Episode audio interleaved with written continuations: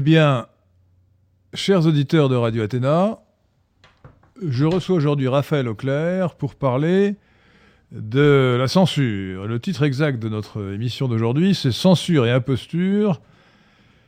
Comment la dissidence est réduite au silence? Censure et imposture, comment la dissidence est réduite au silence? Raphaël Auclair, bonjour. Bonsoir. Bonsoir si vous préférez. Euh, vous êtes euh, docteur en études russes de l'université de Sheffield. Oui, tout à fait. Ah, il y a un petit retour. Euh... C'est votre téléphone. hein. Mais oui, oui, je sais bien, mais. Euh, donc, vous êtes, vous êtes, euh, vous êtes docteur de l'université de Sheffield en études russes, donc euh, Sheffield en Angleterre. Oui. Vous avez, vous avez fait un- un- une thèse sur le thème de la propagande pendant la guerre froide. Oui, tout à fait. Euh, tout cela malheureusement en anglais. Alors nous Oui. espérons beaucoup que vous éviterez de parler la langue, euh, Non, je fais la différence quand euh, même. la langue, euh, le sabir atlantique dans cette émission de Radio Athéna. Et, et donc, bah, je, vais vous- je vais vous demander de, de vous, nous expliquer pourquoi la dissidence se trouve ainsi réduite, réduite au silence. Cher Raphaël Auclair, alors expliquez-nous en introduction si on peut vraiment parler de dissidence et si cette dissidence est, asphyxiée médiatiquement, euh, politiquement.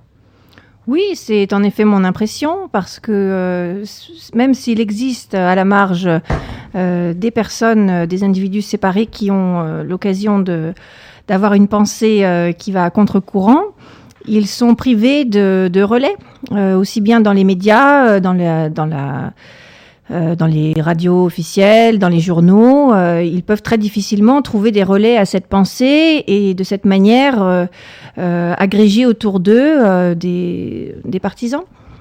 Alors, il faut commencer par dire, cher Raphaël Auclair, qu'il y a plusieurs niveaux de censure. Il y a une censure légale. Oui, tout à fait. La, la grande loi républicaine du, euh, de juillet, 29 ju- 21 juillet 1881, ou 29 juillet 1881, pardon, sur la liberté de la presse, avait établi une liberté euh, d'expression parfaite, euh, quasi totale, hein, quasi totale en, sens- en ce sens que elle n'était limitée que par l'injure, Oui. la diffamation et euh, la provocation à un crime ou à un délit. Mhm. Ce qui paraît logique Oui, c'est raisonnable. Mhm. euh, si la loi ne réprime pas l'injure et la diffamation, la solution c'est le duel. Remarquez, le duel avait, ses mérites. Les gens étaient beaucoup plus courtois quand ils risquaient de se faire tuer euh, dans un duel. Mais bon, euh, autre temps, autre meurt. Aujourd'hui, il vaut mieux euh, porter plainte pour diffamation ou pour injure plutôt que d'aller se battre avec quelqu'un qui vous a injurié, qu'on- qui, estime-t-on, vous a injurié. Et puis, la liberté d'expression est, est restée presque totale euh, jusqu'en 1972, du point de vue légal. Mhm. Alors, il y a eu une petite euh, limite, euh, le décret Marchandon euh, en 1939. Il y a eu le, le- à la libération euh, l'interdiction de faire l'apologie de la collaboration. Bah, Et aussi beaucoup de purges à la libération, c'est-à-dire Voilà. que beaucoup de, de figures euh, de la pensée, euh, encore une fois, dissidentes, euh, il y a eu, je crois, Mais des... C'est un sujet eu- différent. Là, je vous parle du cadre légal. Oui, mais justement, dans, justement, ont été écartés euh, des places stratégiques, euh, puisqu'il y a eu euh, des déchéances de nationalité qui empêchaient, des décrets de déchéance qui empêchaient, et aussi euh, d'interdiction d'exercer, qui empêchaient euh, notamment à, à des, des figures qui font l'opinion, justement, euh, des éditeurs, euh, des, euh, des, des- des hommes politiques, euh, de s'exprimer pendant, euh, une- pendant quelques années. Pendant, c'était, ça a duré l'origine de- plusieurs années. L'origine de, de l'hebdomadaire Rivarol, qui était, qui était fait par des anciens collaborationnistes en grande partie, euh, qui restait très hostile au système. Oui, mais il n'y avait pas que des collaborationnistes, il y avait des, des, des, des personnes qui étaient hostiles au nouveau régime, et, et à cette occasion, c'est vrai qu'il y a présent. déjà Bah, eu une, une non, certaine Restons un instant sur le régime Oui. légal. D'accord. Donc, en- la liberté d'expression, malgré euh, l'interdiction euh, de faire l'apologie de, la- de la collaboration, a été pratiquement respectée jusqu'en 1972. Enfin, quand je dis euh, malgré, malgré cette interdiction, ça voulait dire quand même qu'il était difficile de faire l'apologie euh, de, de Maréchal Pétain. Mhm. C'est la Cour européenne des droits de l'homme qui a corrigé la Cour de cassation lorsque Maître Isorni avait publié un- une publicité en faveur de la ré- réhabilitation du maréchal Pétain. D'accord. Puis en 1972 arrive la loi du 1er juillet 19- 1972, dite loi Pleven. Euh, c'est là que nos malheurs ont commencé, si je puis dire, puisque cette loi, qui est une conséquence de mai 68, hein, euh, a, a interdit euh, l'injure, euh, la diffamation et la provocation à la discrimination à raison, dit la loi. On aurait dit normalement en raison, mais enfin c'est à raison dans la loi de l'origine, Mhm. de la race, de la nationalité, de l'ethnie et de la religion. D'accord. À ces cinq critères euh, de 1972, on a rajouté maintenant 18 critères. Euh, la profession, l'appartenance syndicale, les opinions politiques, euh, l'orientation sexuelle, l'identité de genre, etc. Et on a rajouté Oui, enfin, je relève aussi que c'est assez savoureux d'entendre qu'il est question d'interdiction de la diffamation, puisque on assiste aujourd'hui dans la dans la presse courante à une. en fait, le débat d'idées n'a pas lieu. Et il est substitué euh, à des campagnes de calomnie. C'est une culture de la calomnie. Alors évidemment, il y a des journaux qui sont spécialisés, qui euh, qui montent, enfin des, des- qui s'attaquent directement euh, à une personne et qui évite. Alors peu importe, là je ne m'intéresse pas euh, à la question de savoir si c'est justifié ou pas justifié. Il y avait par exemple euh, l'histoire de, de, de, de l'épouse de Monsieur Fillon qui avait travaillé, etc., qui avait été payée. Pénélope. voilà, tout à Pénélope fait. Fillon. Bon, en soi, évidemment, c'est un problème. Mais euh, là où ça devient un problème, c'est quand euh, au débat d'idées se substitue cette culture de la calomnie euh, qui finalement occupe tout l'espace et euh, empêche justement euh, à l'opposition, aux dissidents, puisqu'on en parlait, euh, d'avancer d'autres idées alternatives. On reste dans des considérations euh, personnelles. euh, après, euh, oui, il y a des petits. Chacun vient vient euh, euh, faire son commentaire, euh, comme au café du commerce, mais, Oui, euh, mais- du coup, le débat de politique n'existe pas. C'est bien le problème. Alors, Et d'ailleurs, euh, sérieux les questions. Euh, Monsieur Fillon n'était pas vraiment un dissident. hein. Il, était- il- il a été éliminé Ah, je dis pas qu'il est dissident. par, par je le dis que pour le- faire la place à Macron, je dis que mais il était quand même. non, mais je euh, ne dis pas qu'il c'est pas un le bien sûr qu'il est pas dissident. Je dis que c'est le fonctionnement de la presse. C'est-à-dire qu'au lieu de laisser la place aux dissidents, justement, on fonctionne par une culture de calomnie.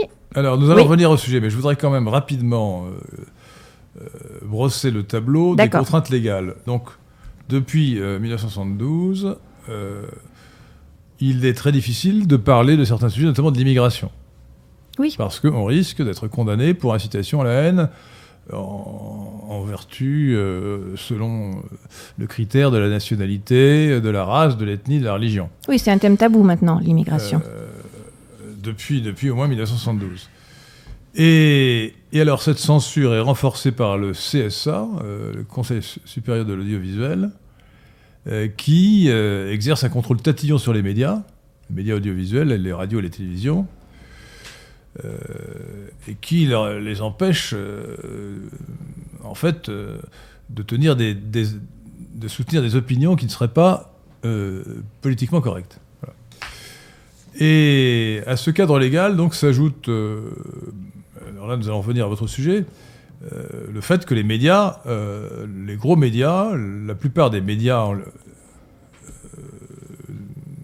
officiels, importants du point de vue économique, sont tous dans la pensée unique et donc refoulent les dissidents à l'extérieur du système. Oui. Voilà.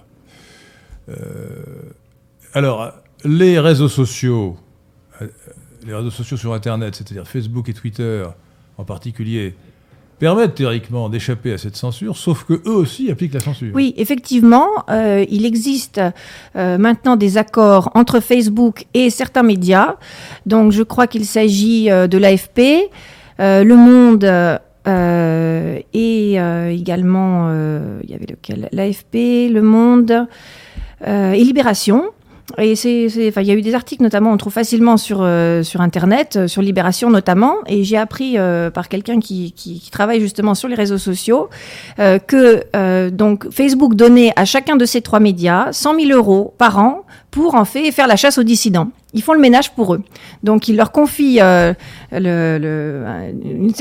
peu le, fusil à, à, lunettes et de certaine manière ils peuvent absolument éliminer. Alors ils ont carte blanche, c'est-à-dire qu'il suffit que euh, l'un de ces médias désigne euh, telle ou telle publication ou telle ou telle ou telle ou telle personne ou un site comme étant ce qu'on dit fake news, c'est là ou information, fausse, fausse, nouvelle. Voilà, information. oui, c'est ça, fausse nouvelle. Eh bien. Euh, ça suffit pour le supprimer immédiatement. Il ne suffit pas qu'il soit accusé de fausse nouvelle, il, il suffit qu'il ne soit pas conforme à la pensée dominante, et voilà, ils sont sous prétexte de euh. conduite haineuse, euh, toute critique de l'immigration risque d'aboutir à, la suppression du compte. Je, je, peux vous le dire, puisque j'ai eu cinq comptes successifs qui ont été fermés sur Twitter. Ça peut, être, ça peut être sur énormément de, de sujets. Ah, Moi, je connais des gens euh, qui publiaient, euh, qui relayaient, par exemple, les manifestations des Gilets jaunes, qui, euh, par exemple, publiaient des, des images où on voyait des, des, personnes qui manifestement, manifestement étaient assises pacifiquement euh, et étaient, euh, euh, étaient blessées, etc. Enfin, ce qu'on appelle des bavures. et ça a été supprimé. Alors, donc, passez, en revue pour nous les, différentes manifestations de cette censure, telle qu'elle s'exerce à, tous les niveaux de la société, depuis les médias jusqu'à l'autocensure des citoyens. Et, expliquez-nous comment vous voyez les choses. Vous, êtes, vous, êtes, une spécialiste, je le rappelle pour les auditeurs de Radio Athéna, euh, de la propagande pendant la guerre froide. Oui. Euh, alors évidemment, nous ne sommes plus dans la période de guerre, froide, mais la propagande s'exerce aussi. Alors il y a la propagande qui est une façon de refouler les dissidents, euh, puisqu'ils expriment une opinion qui va contre la propagande dominante. et qui s'ajoute à la censure, Une, censure négative, hein, qui, le, flot d'informations de la propagande occupe la place, occupe le terrain, en interdisant aux voix dissidentes de s'exprimer. Voilà, c'est ça. Alors, euh, c'est vrai que bon, pour la terminologie, on dit souvent propagande pour aller plus vite. C'est vrai que propagande, on imagine un petit peu euh, les grands panneaux euh, soviétiques ou sous la, sous l'Allemagne du Troisième Reich. Donc, en ce qui concerne la, la, guerre froide, dès qu'on creuse un petit peu, ça s'est beaucoup complexifié. C'est-à-dire qu'on parle plus seulement de propagande, on parle de guerre culturelle. Donc il y a toute une guerre culturelle et il y a une énorme, enfin il y a énormément d'études, notamment en fait euh, par les par les, anglo-saxons qui ont publié énormément. Donc on, sait très bien comme, comment les campagnes étaient orchestrées. La CIA, a, sort, on peut voir les archives par exemple comment la CIA faisait, comment également l'Union soviétique faisait. C'est-à-dire qu'on a le recul, donc on sait comment c'était orchestré et c'était assez, euh, c'était euh, c'était fait d'une manière assez fine. Alors justement, en quoi consiste euh, la guerre culturelle? C'est-à-dire ne pas seulement euh, sortir les gros slogans euh, de manière un peu brutale, comme dans les émissions, les médias officiels, les, panneaux, etc., mais utiliser tous les supports possibles qui existent dans le, dans l'environnement des citoyens. Alors c'est souvent des supports culturels. Ça peut être tout à fait, des films, ça peut être des, ah des bah, festivals de euh, cinéma, euh, des récompenses qu'on donne. Hollywood exerce évidemment, c'est une guerre culturelle. Et c'est vrai que hum, malgré tout, euh, ça, ça, ça, ça, exerce un travail euh, extrêmement fort, une pression, bah, ça change le paysage. En fait, on, on voit plus le monde pareil si on le voit à travers le prisme de, de des films américains, si on le voit, ou des films soviétiques pendant, pendant la guerre froide. Mais il faut bien dire qu'aujourd'hui, euh, la propagande, la guerre culturelle prend d'autres formes.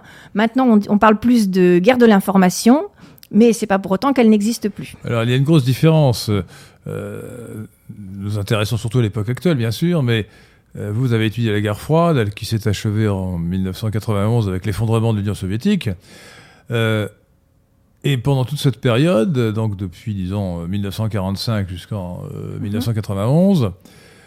euh, les, la propagande communiste euh, dirigée par l'Union soviétique a été extrêmement puissante, mais ce que les Français sous-estiment, c'est la propagande américaine.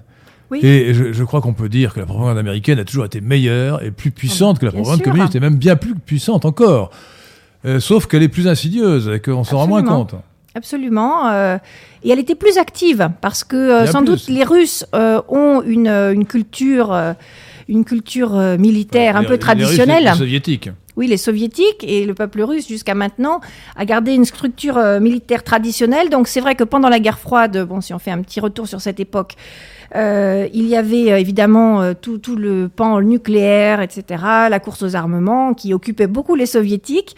Mais euh, un, un des cadres d'ailleurs du KGB qui, avait écrit ses mémoires le reconnaît. Il se rendait pas compte euh, qu'il fallait vraiment euh, à occuper le terrain, le terrain de l'idéologie. Eux, ils se un- concentraient sur le, sur, la, sur le côté qu'il fallait vraiment faire de la propagande et être prosélyte du, Alors- du régime. Être propagandiste du régime. Oui. Oui. Le prosélyte est celui qui subit la propagande, D'accord. Euh, qui subit la, la propagande de prosélytisme. Oui, bah, faire la propagande du Euh, régime. et donc, euh, oui, alors je, je- la semaine dernière, je recevais Piero San Giorgio et il a écrit un livre sur les catastrophes nucléaires en particulier et il explique dans ce livre, il a expliqué à l'antenne de Radio Athéna, qu'il y a eu une opération de propagande soviétique sur la, la théorie de l'hiver nucléaire. Ah oui. Alors ça, j'ai travaillé dessus. J'ai un ami qui a. L'hiver nucléaire. des- Alors l'hiver nucléaire, en fait, euh, Absolument. euh, c'est une théorie qui a été soutenue par des, des- des scientifiques apparemment sérieux, euh, qui semble-t-il avaient hum, se fourvoyé hein, ce risque Bah, c'est très simple. L'hiver nucléaire, je vais vous le enfin, résumer en, en quelques phrases. Le- L'hiver nucléaire, c'était euh, l'administration Reagan qui souhaitait réarmer. Donc, c'était au début des années 80. Donc, ils ont euh, franchement ex- exagéré la menace euh, soviétique, qui certes était armée, avait euh, un équipement nucléaire, mais de tout ce que j'ai lu et des connaissances euh, qu'on a sur l'époque, n'a jamais eu l'idée de lancer la bombe Non, non, mais attendez. euh, euh, sur les États-Unis. Et faut- donc, il y a eu une, une- vraiment une psychose qui a été créée aux États-Unis pour euh, faire mais- croire, et même un film d'ailleurs, où on visualisait euh, ce qui allait, enfin, ce qu'on pensait qu'allait se passer. Donc, c'était la période où tout le monde s'achetait des bunkers, faisait des réserves sous la terre, etc. Non, mais attendez. La, la- Voilà. Et la- ça, pour le coup, c'est vraiment un exemple de propagande. la théorie de, de l'hiver nucléaire est une théorie particulière qui, qui, selon laquelle, en cas de guerre atomique totale, Oui. entre l'URSS et les États-Unis à l'époque, euh, le- il y aurait un hiver nucléaire. C'est-à-dire, il y aurait euh, formation. Alors, le- les bombes atomiques tombant sur les villes provoqueraient des tourbillons de feu qui enverraient euh, en haute atmosphère de la poussière de Comme les dinosaures, quoi. Voilà, comme voilà, c'est le même phénomène qui a tué les dinosaures en- il y a 65 millions d'années. Mais là, c'était pas une guerre nucléaire, c'était une météorite ou bien une éruption volcanique, on ne sait pas. Enfin, du moins, on en discute. Et là, euh, donc, dans la théorie de l'hiver nucléaire, les, les villes comme Paris, euh, Londres, le- Mhm. New York, et- étant détruites par la bombe atomique, euh, formeraient euh, un tourbillon de feu qui enverrait donc en très haute altitude, je le répète, euh, de la- une poussière de suie qui euh, formerait au- au-dessus de au moins au-dessus de l'hémisphère en nord, fait. Euh, La un lumière, écran, un écran impénétrable à la lumière du soleil.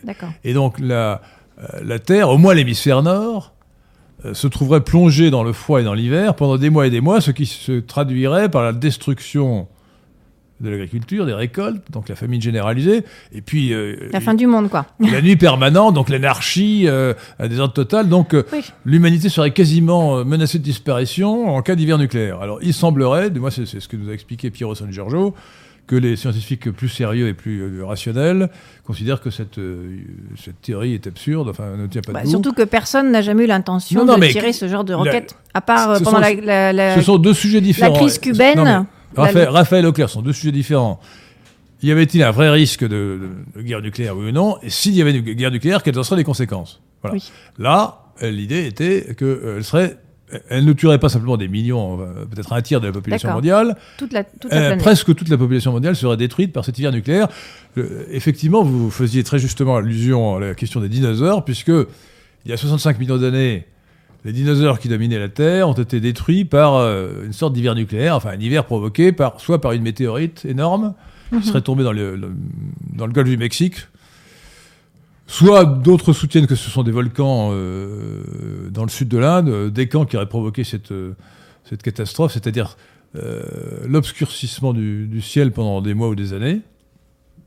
Et je vous signale, je le répète, je l'avais dit la semaine dernière, que c'est grâce à ça que nous sommes ici pour parler à Radio Athéna, parce que euh, les petites souris, nos ancêtres, euh, qui étaient obligés de se cacher dans des trous, parce que sinon les dinosaures les auraient mangés, ont pu sortir du trou grâce à l'élimination des dinosaures. Elles se sont mis à grandir.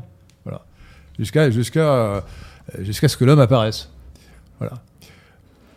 Bon, donc, euh, donc euh, pendant la guerre froide, il y a eu ce- cet exemple, cet exemple de propagande Oui. euh, qui, qui a bien marché. hein. Beaucoup de gens ont cru que Ah c'était vraiment un risque considérable. hein. Bah, des deux côtés, je pense. hein. Les soviétiques aussi, qui ont connu cette époque, qui étaient euh, soit adultes, soit adolescents, ils se rappellent très bien que ils s'y attendaient toujours. Mais bon, c'était euh, là, je, pour, je- pour le pense, beaucoup, beaucoup de la propagande et de la manipulation en vue de réarmer, en vue de réarmer, parce que pour- les besoins du complexe militaro-industriel américain. Donc, comme quoi, euh, des fois, euh, derrière des grandes catastrophes, il y a des préoccupations tout à fait terre à terre. Alors, le complexe militaro-industriel américain, je rappelle que l'expression euh, vient du président Eisenhower. hein. C'est lui qui en a parlé.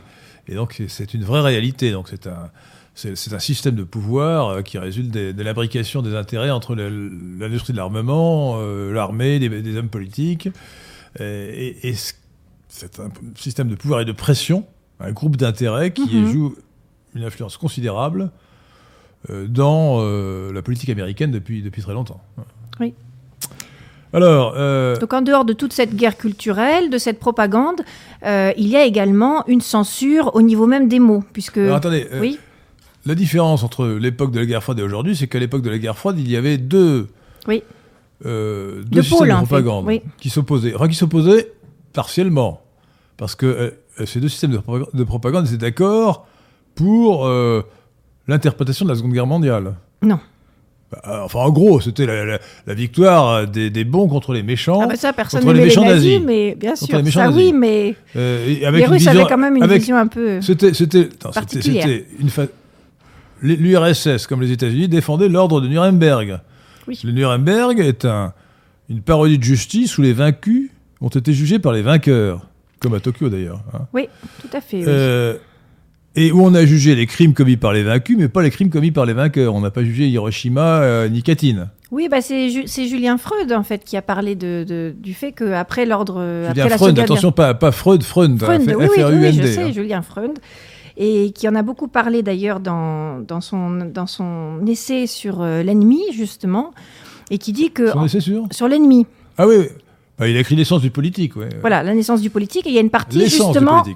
Oui, l'essence du politique, et dedans, il y a une partie justement sur le statut de l'ennemi, et notamment du vaincu. Et notamment, euh, il s'est trouvé que après, à partir de Versailles, donc également au moment euh, de la Seconde Guerre mondiale, on imposait, alors que d'habitude, le traité de paix était l'objet euh, de, négociations entre les, entre les vainqueurs et les vaincus, à partir euh, de euh, la Première Guerre mondiale, on a appliqué une euh, capitulation sans condition qui, qui, était, qui était porteuse de nombreux risques pour la suite, puisque l'histoire continue et il faut quand même pas écraser les, les vaincus, et Churchill le disait d'ailleurs à juste titre, et bien d'autres observateurs également, Bainville, quand il a vu euh, le, le traité de Versailles, il a écrit les conséquences politiques de la paix, et il voyait bien que euh, ce genre Oui, de, mais- de traité oui, portait euh, beaucoup de conflits. Oui, Raphaël Leclerc, là, là, vous, vous faites une comparaison euh, discutable, puisque vous comparez euh, 1945 et 1918. Euh, 1918 a humilié l'Allemagne, mais l'Allemagne avait les possibilités de se redresser. Il n'y a pas eu de Nuremberg après 1918. Euh, tandis qu'après 1945... C'était quand même une paix imposée Oui, d'une manière après, unilatérale. après- après 1945, euh, il y a eu, de la part des Américains et aussi des Soviétiques pour l'Allemagne de l'Est, une prise en main complète et un conditionnement des Allemands qui dure jusqu'aujourd'hui. 70 ans après, les Allemands sont encore à, à se battre la coulpe pour les crimes commis Oui. par Hitler. Oui, oui. Et alors même que les Allemands ont subi, le peuple allemand, je ne parle pas des dirigeants allemands de l'époque de Hitler, je parle du peuple allemand, a subi des bombardements qui ont tué plusieurs millions de personnes, Ils ont souffert de la guerre, euh, des, euh, des, euh, une imputation de leur territoire. Ils ont perdu la Silésie, les Sudètes, où les Allemands étaient là depuis mille ans au moins. Euh, et ils ont subi des, un nettoyage ethnique absolument épouvantable.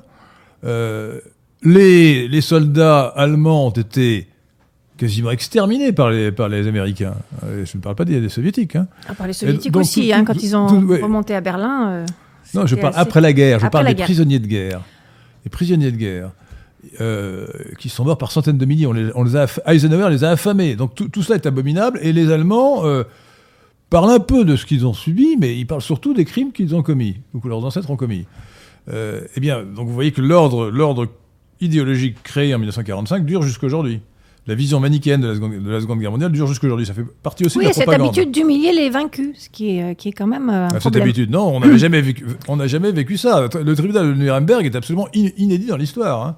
Et la propagande Humilier les vaincus n'est jamais porteur de paix pour l'avenir, donc c'est pas, c'est pas une chose. euh, Alors aujourd'hui, donc en- aujourd'hui en Ce qui a été fait 2019, aussi comment fonctionne euh, la censure des opinions dissidentes? Raphaël Auclair. Alors je dirais que c'est une censure qui est omniprésente et qui s'encastre un petit peu comme les poupées gigognes, qui, se, qui existent partout et euh, qui s'encastrent à différents niveaux, euh, de telle sorte que on peut difficilement y échapper. Alors je commencerai par la censure déjà euh, des mots, puisque euh, Confucius disait que déjà quand, lorsque les mots perdent leur sens, les hommes perdent leur liberté. Et je pense que c'est très important de, prendre conscience qu'aujourd'hui, euh, il y on lit dans les journaux un vocabulaire qu'on est habitué à manipuler, à utiliser, que tout le monde répète, que les journalistes répètent, et hum, qui, à bien des égards, ne, ne, ne- reflète pas la réalité. Par exemple, si on prend le terme d'austérité, on dit l'austérité, l'austérité, l'austérité. Qu'est-ce que c'est l'austérité? Euh, Ce n'est rien d'autre qu'une qu'une qu'une re- re-répartition des richesses euh, au profit euh, de- au profit d'une certaine oligarchie et au détriment des classes moyennes parce qu'on peut pas vraiment parler d'austérité euh, pour pour des traders, pour ceux qui sont dans le monde de la finance, Des quoi? Des traders? Des spéculateurs, Des opérateurs financiers opérateurs financiers. Pardon. Alors écoutez, euh, l'austérité c'est une bonne expression. une des principales censures. Lor- Lorsque, lorsqu'on parle de réduire un peu les dépenses de l'État, la gauche collectiviste pousse des hurlements en disant que c'est de l'austérité. Je rappelle aux, aux auditeurs de Radio Athéna qu'en France, qui est vrai, est un pays euh, particulièrement avancé en la matière, euh, les dépenses publiques représentent 56,5% du produit intérieur brut, Mhm. autrement dit du revenu national, ce qui est gigantesque. Euh, et les prélèvements obligatoires, c'est-à-dire les impôts au sens large, sont à 47%. Le reste, c'est le déficit. Euh, Oui, c'est un record du monde d'ailleurs, Euh, 47% d'imposition. C'est effroyable. Donc quand on vous dit, quand on vous dit que euh, euh, lorsque l'État euh, réduit un petit peu à la marge les dépenses publiques, c'est de l'austérité, c'est se moquer du monde. C'est se moquer Bah, du monde. quand- en général, qu'est-ce que alors voilà encore, vous voyez, on discute parce que c'est pas le même sens qui est mis et parce que voilà, il y a des malentendus. Qu'est-ce que les gens entendent quand ils disent voilà, c'est l'austérité ou quand les journalistes annoncent ou les ou les hommes politiques, c'est Autre, autre exemple. Aujourd'hui, on voit aussi bien Mélenchon que Marine Le Pen euh, attaquer l'ultralibéralisme. Même Macron, d'ailleurs, en a parlé. L'ultralibéralisme, où voyez-vous de l'ultralibéralisme? Je rappelle 57% ou 56,5% de dépenses publiques par rapport au PIB. Et puis, en France, tout est interdit. Tout est obligatoire. D'ailleurs, les gilets jaunes, voilà, c'est une précisément. obligation. Pourquoi est-ce qu'on a un gilet jaune dans la voiture? Parce que c'est une obligation. Oui. Euh, on nous l'a imposé. Il doit le regretter Et- d'ailleurs. Hein Il doit bien le regretter que tout le monde ait son gilet jaune sous la main maintenant. Maintenant, il doit le regretter, mais c'est pas lui que c'était- l'obligation avait été imposée bien, bien avant Macron. Et, et donc, le législateur français passe son temps à ajouter des obligations aux obligations. Alors, les- quand on croit, quand on croit que nous sommes dans un pays de liberté, c'est qu'on ne connaît pas les faits. Euh, les interdictions. Nous sommes dans un pays hérissé d'interdictions et d'obligations. Alors, Euh, de- euh, pour construire un logement, par exemple, aujourd'hui, il faut forcément des accès pour les infirmes, qu'on appelle les handicapés en franglais. Euh, et si euh, il n'y a pas d'un infirme Oui, dans la famille, ça, on se demande pourquoi il faudrait. euh, il y a un étatisme absolument euh, omniprésent, Délirant. alors que l'État est faible. C'est bien, c'est bien la, L'État est, le obèse, l'État est obèse, et il n'est l'État pas est fort. faible. Voilà, il est faible. Voilà, il est absolument affaibli entre, le, le- la- la- faut bien le dire, les dictates de Bruxelles qui, euh, qui, donnent énormément de contraintes dans tous les domaines, aussi bien judiciaires, euh, aussi bien dans le budget, etc. Et aussi un morcellement au niveau, des- régions, une féodalité qui fait que l'État finalement ne décide plus grand-chose, mais malgré tout, euh, sous la forme de l'étatisme, euh, d'une réglementation euh, pléthorique, il est quand même, il est quand même présent. Ah ben, il est présent partout dans notre, dans notre vie personnelle par la multiplicité des réglementations qu'il nous impose, c'est- évident. Donc, alors, Donc, ça a- nous voilà, éloigne un peu du ce- sujet parce que Raphaël Auclair, notre sujet, je vous rappelle, je rappelle aux auditeurs de Radio Athéna, c'est censure et imposture, comment la dissidence Eh bien, hérite justement, silence. tout à fait. on, on, est dans le sujet d'une manière un petit peu peut-être détournée parce qu'on est dans cette censure de la langue. Je reviens justement sur le thème austérité. Les Gilets jaunes en reparlent souvent. Qu'est-ce que c'est l'austérité pour les Gilets jaunes? Ça veut dire la suppression de, de beaucoup de services sociaux de beaucoup de, par exemple, on sait la fermeture de, d'établissements, de, bureaux de poste, de services de proximité, de services, euh, de services euh, médicaux, également la fermeture euh, de, d'écoles. Donc ça, ça, pose un problème. Mais ce qu'on voit aussi, c'est que dans le même temps, il y, y, a beaucoup d'économies qui, qui, ne sont pas faites. Donc c'est pour ça que c'est à, c'est à géométrie variable. Et on revient au sujet, c'est qu'il y a vraiment une censure, puisque les mots ne recouvrent pas euh, la réalité qu'ils prétendent. Puisque quand on dit austérité, finalement, ça veut dire restriction des classes moyennes. Ça ne veut pas dire austérité partout. tout le monde a connu, et même dans le monde entier, euh, les travaux récents absolument somptuaires euh, qui ont été faits pour les salles de l'Élysée. Bah là, il n'y a pas d'austérité, bizarrement. excusez-moi au passage. Ces travaux sont scandaleux parce que c'était beaucoup mieux avant. Bah c'est ça. J'ai vu passer sur Internet la photo avant, après. c'est dramatique. Oui, tout le monde en rit dans le monde entier. Hein, c'est c'est pas du goût de tout le monde. Avec cette phrase de je ne sais plus qui, euh, Dieu devrait donner. Euh, je prie Dieu pour qu'il donne du goût à ceux qui ont de l'argent, qu'il donne de l'argent à ceux qui ont du goût. Eh bien, il a donné de l'argent, qui est le nôtre d'ailleurs, à Madame Brigitte Macron. Oui, en pleine crise. Mais, mais il a oublié de lui donner du goût. C'est assez mal D'ailleurs, remarquez, ça se voit aussi dans la façon dont elle s'habille. Hein, c'est calamiteux. voilà, bon. Moi, ça, ça concerne qu'elle. Mais c'est vrai que quand elle refait l'Élysée. Alors, la, la, censure porte sur les mots, effectivement. Oui. Euh, ça va très très loin.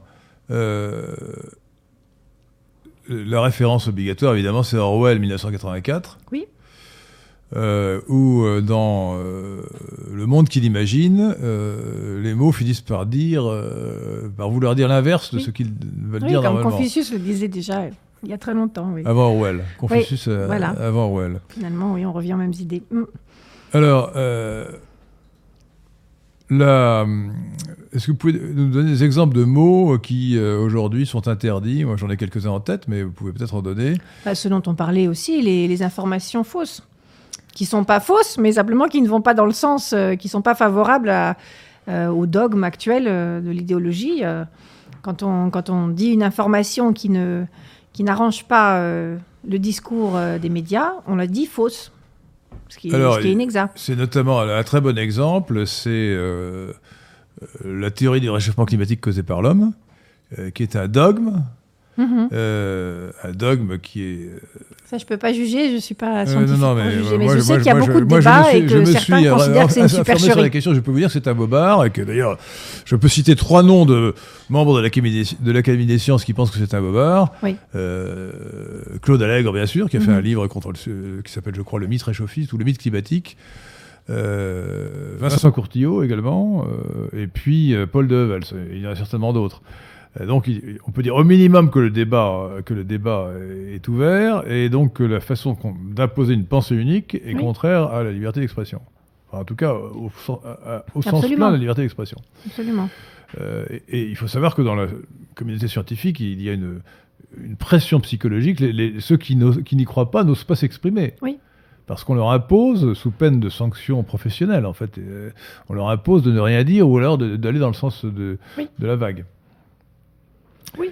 C'est, bah, et ça fonctionne d'ailleurs pas seulement dans le domaine du système climat, enfin, du réchauffement climatique. Euh, on peut trouver, on peut citer aussi, alors ça remonte un petit peu, mais le, monde universitaire est quand même très cadenassé. Notamment, euh, euh, vous connaissez certainement Rénal Sécher qui avait écrit sur le génocide vendéen, qui voulait soutenir sa, qui devait soutenir sa thèse au, au, moment du bicentenaire, ce qui était un petit peu euh, délicat euh, pour, euh, pour, le pouvoir de l'époque et qui a raconté lui-même qu'il avait subi des pressions. On lui avait dit, on avait voulu acheter son silence, on disait bah, vous soutiendrez pas et puis vous aurez un poste et, vous serez tranquille tout le temps. Mais il a eu énormément de courage puisqu'il a quand même soutenu et effectivement il a été complètement ostracisé du monde universitaire. Donc il y a quand même une pensée unique qui est d'autant plus compréhensible. et ah, c'est sûr qu'on nous parle plus du quand, quand des Juifs que de celui des Vendéens. C'est certain. Ouais. Alors, c'est vrai qu'il y a absolument un- un- une omerta sur le génocide vendéen. hein. Moi, je connais la région et, et c'est vrai qu'on n'en parle pas du tout. Euh, je crois qu'il y avait Philippe de Villiers il y a plusieurs années qui avait demandé qu'on en parle et dans la région aussi, des fois, il y a des, des- des demandes que ce soit reconnu et il y a, des, et il y a beaucoup, il y a une mémoire collective très importante. Il y a énormément En de... Vendée. Bah, C'est vrai que vous êtes, vous êtes vendéenne vous-même. Je suis pas vendéenne, mais j'y vais souvent, oui. Ah bon, je croyais que vous habitiez la Vendée. Et donc, euh, euh, on voit qu'il y a vraiment une mémoire collective très vivante qui n'est absolument pas reflétée au niveau central. Au niveau, euh, et donc, c'est un exemple, justement, euh, euh, de, de censure, parce que c'est une partie de l'histoire de France, qu'on le, veuille ou non. Bon, alors parlons de la censure. et ça matière- mériterait euh, qu'elle y ait sa place, qu'on le reconnaisse. Alors la censure, euh, c'est plus que de la censure, parce que quand on, on parle de censure, on pense à une idée simplement interdite. Mais c'est une propagande euh, qui réécrit l'histoire de manière partielle. Euh, songez à l'histoire de la colonisation, qu'il faut présenter comme un crime contre l'humanité. Macron lui-même avait dit, il est, allé, il est allé le dire en Algérie, que la colonisation était un crime contre l'humanité. Bon, ce qui est une absurdité, évidemment. Euh, la plupart des... Enfin, la grande majorité euh, des habitants d'Afrique noire ne seraient tout simplement pas vivants sans la colonisation. Après, c'est vrai qu'il faut reconnaître qu'il y a eu des- beaucoup de débats euh, là-dessus. Justement, un, euh, un livre qui s'appelle euh, justement là-dessus, la, la fin de la, de, de la culpabilité coloniale. Ou, vous le connaissez celui-là? Je me rappelle plus, le titre m'échappe.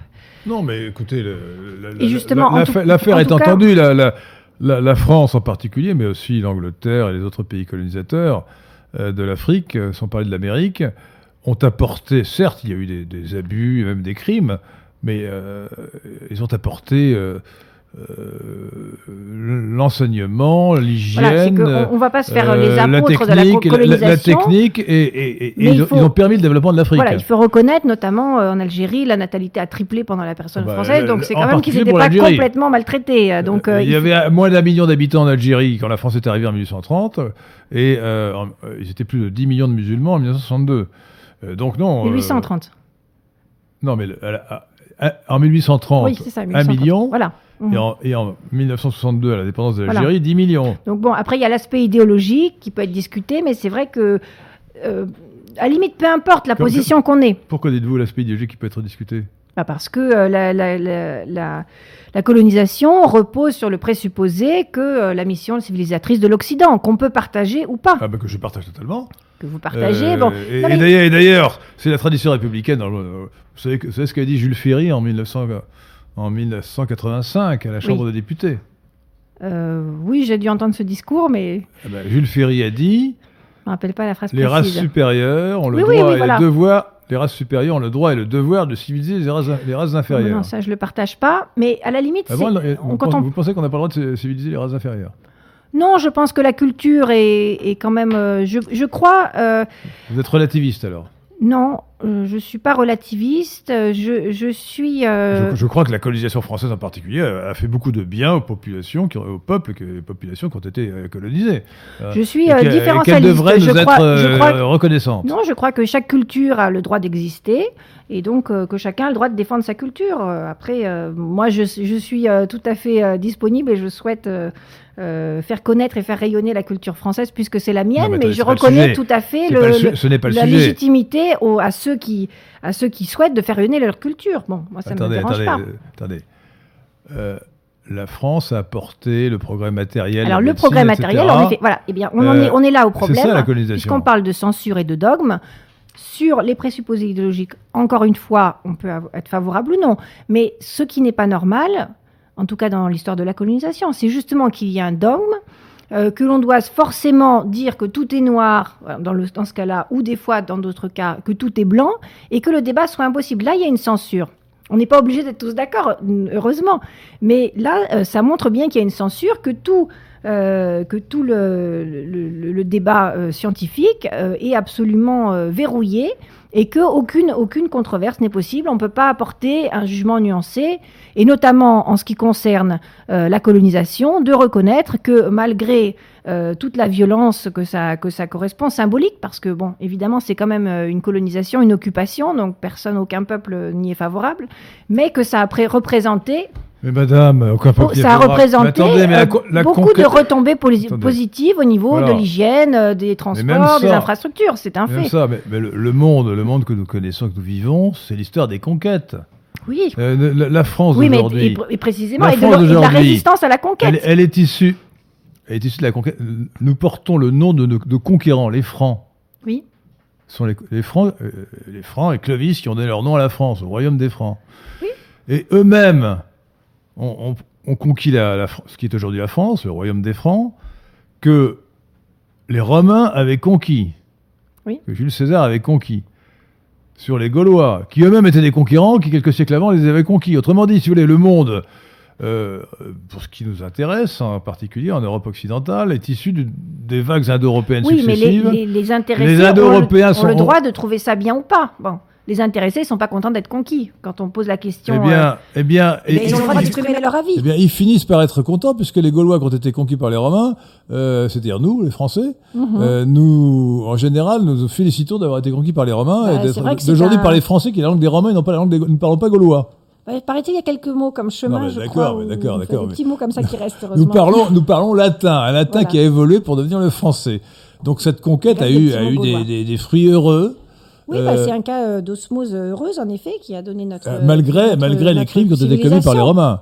Euh, parce que la conquête de la Gaule a été absolument atroce. Hein, atroce. Mhm. Bon. Euh, alors, je pense que l'histoire est effectivement un grand domaine où la dissidence euh, est brimée. Euh, C'est-à-dire la dissidence, en l'occurrence, ceux qui veulent écrire une histoire objective. hein. Ceux qui veulent euh, simplement euh, discuter, qui veulent donner un tableau nuancé comme l'est l'histoire toujours. Euh, on peut jamais dire euh, tout est merveilleux, euh, tout est.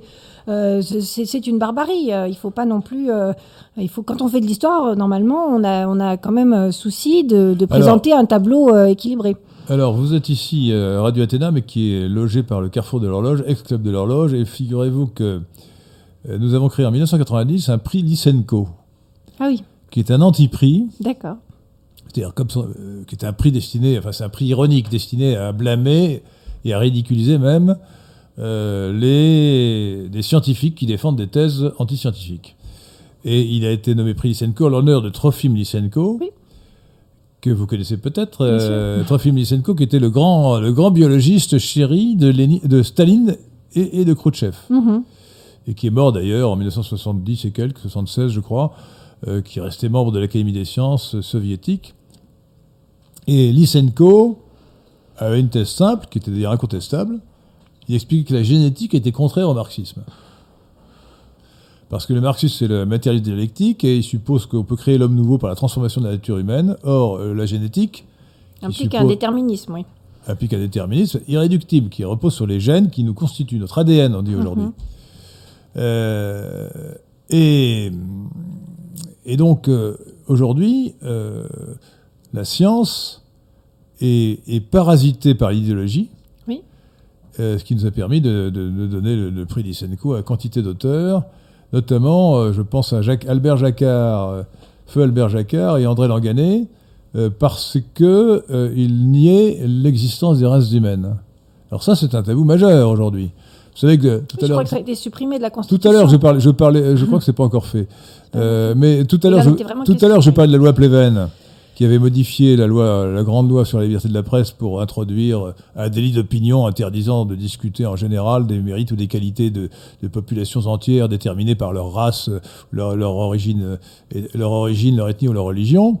Eh bien, dans la version de ce, de cette loi modifiée depuis, depuis 2016, Mhm. on ne met plus les races, on ne met plus à raison de leur race, mais à raison de leur prétendue race. Ah Parce que le législateur croit que les races n'existent pas. Alors, chers auditeurs de Radio Athéna,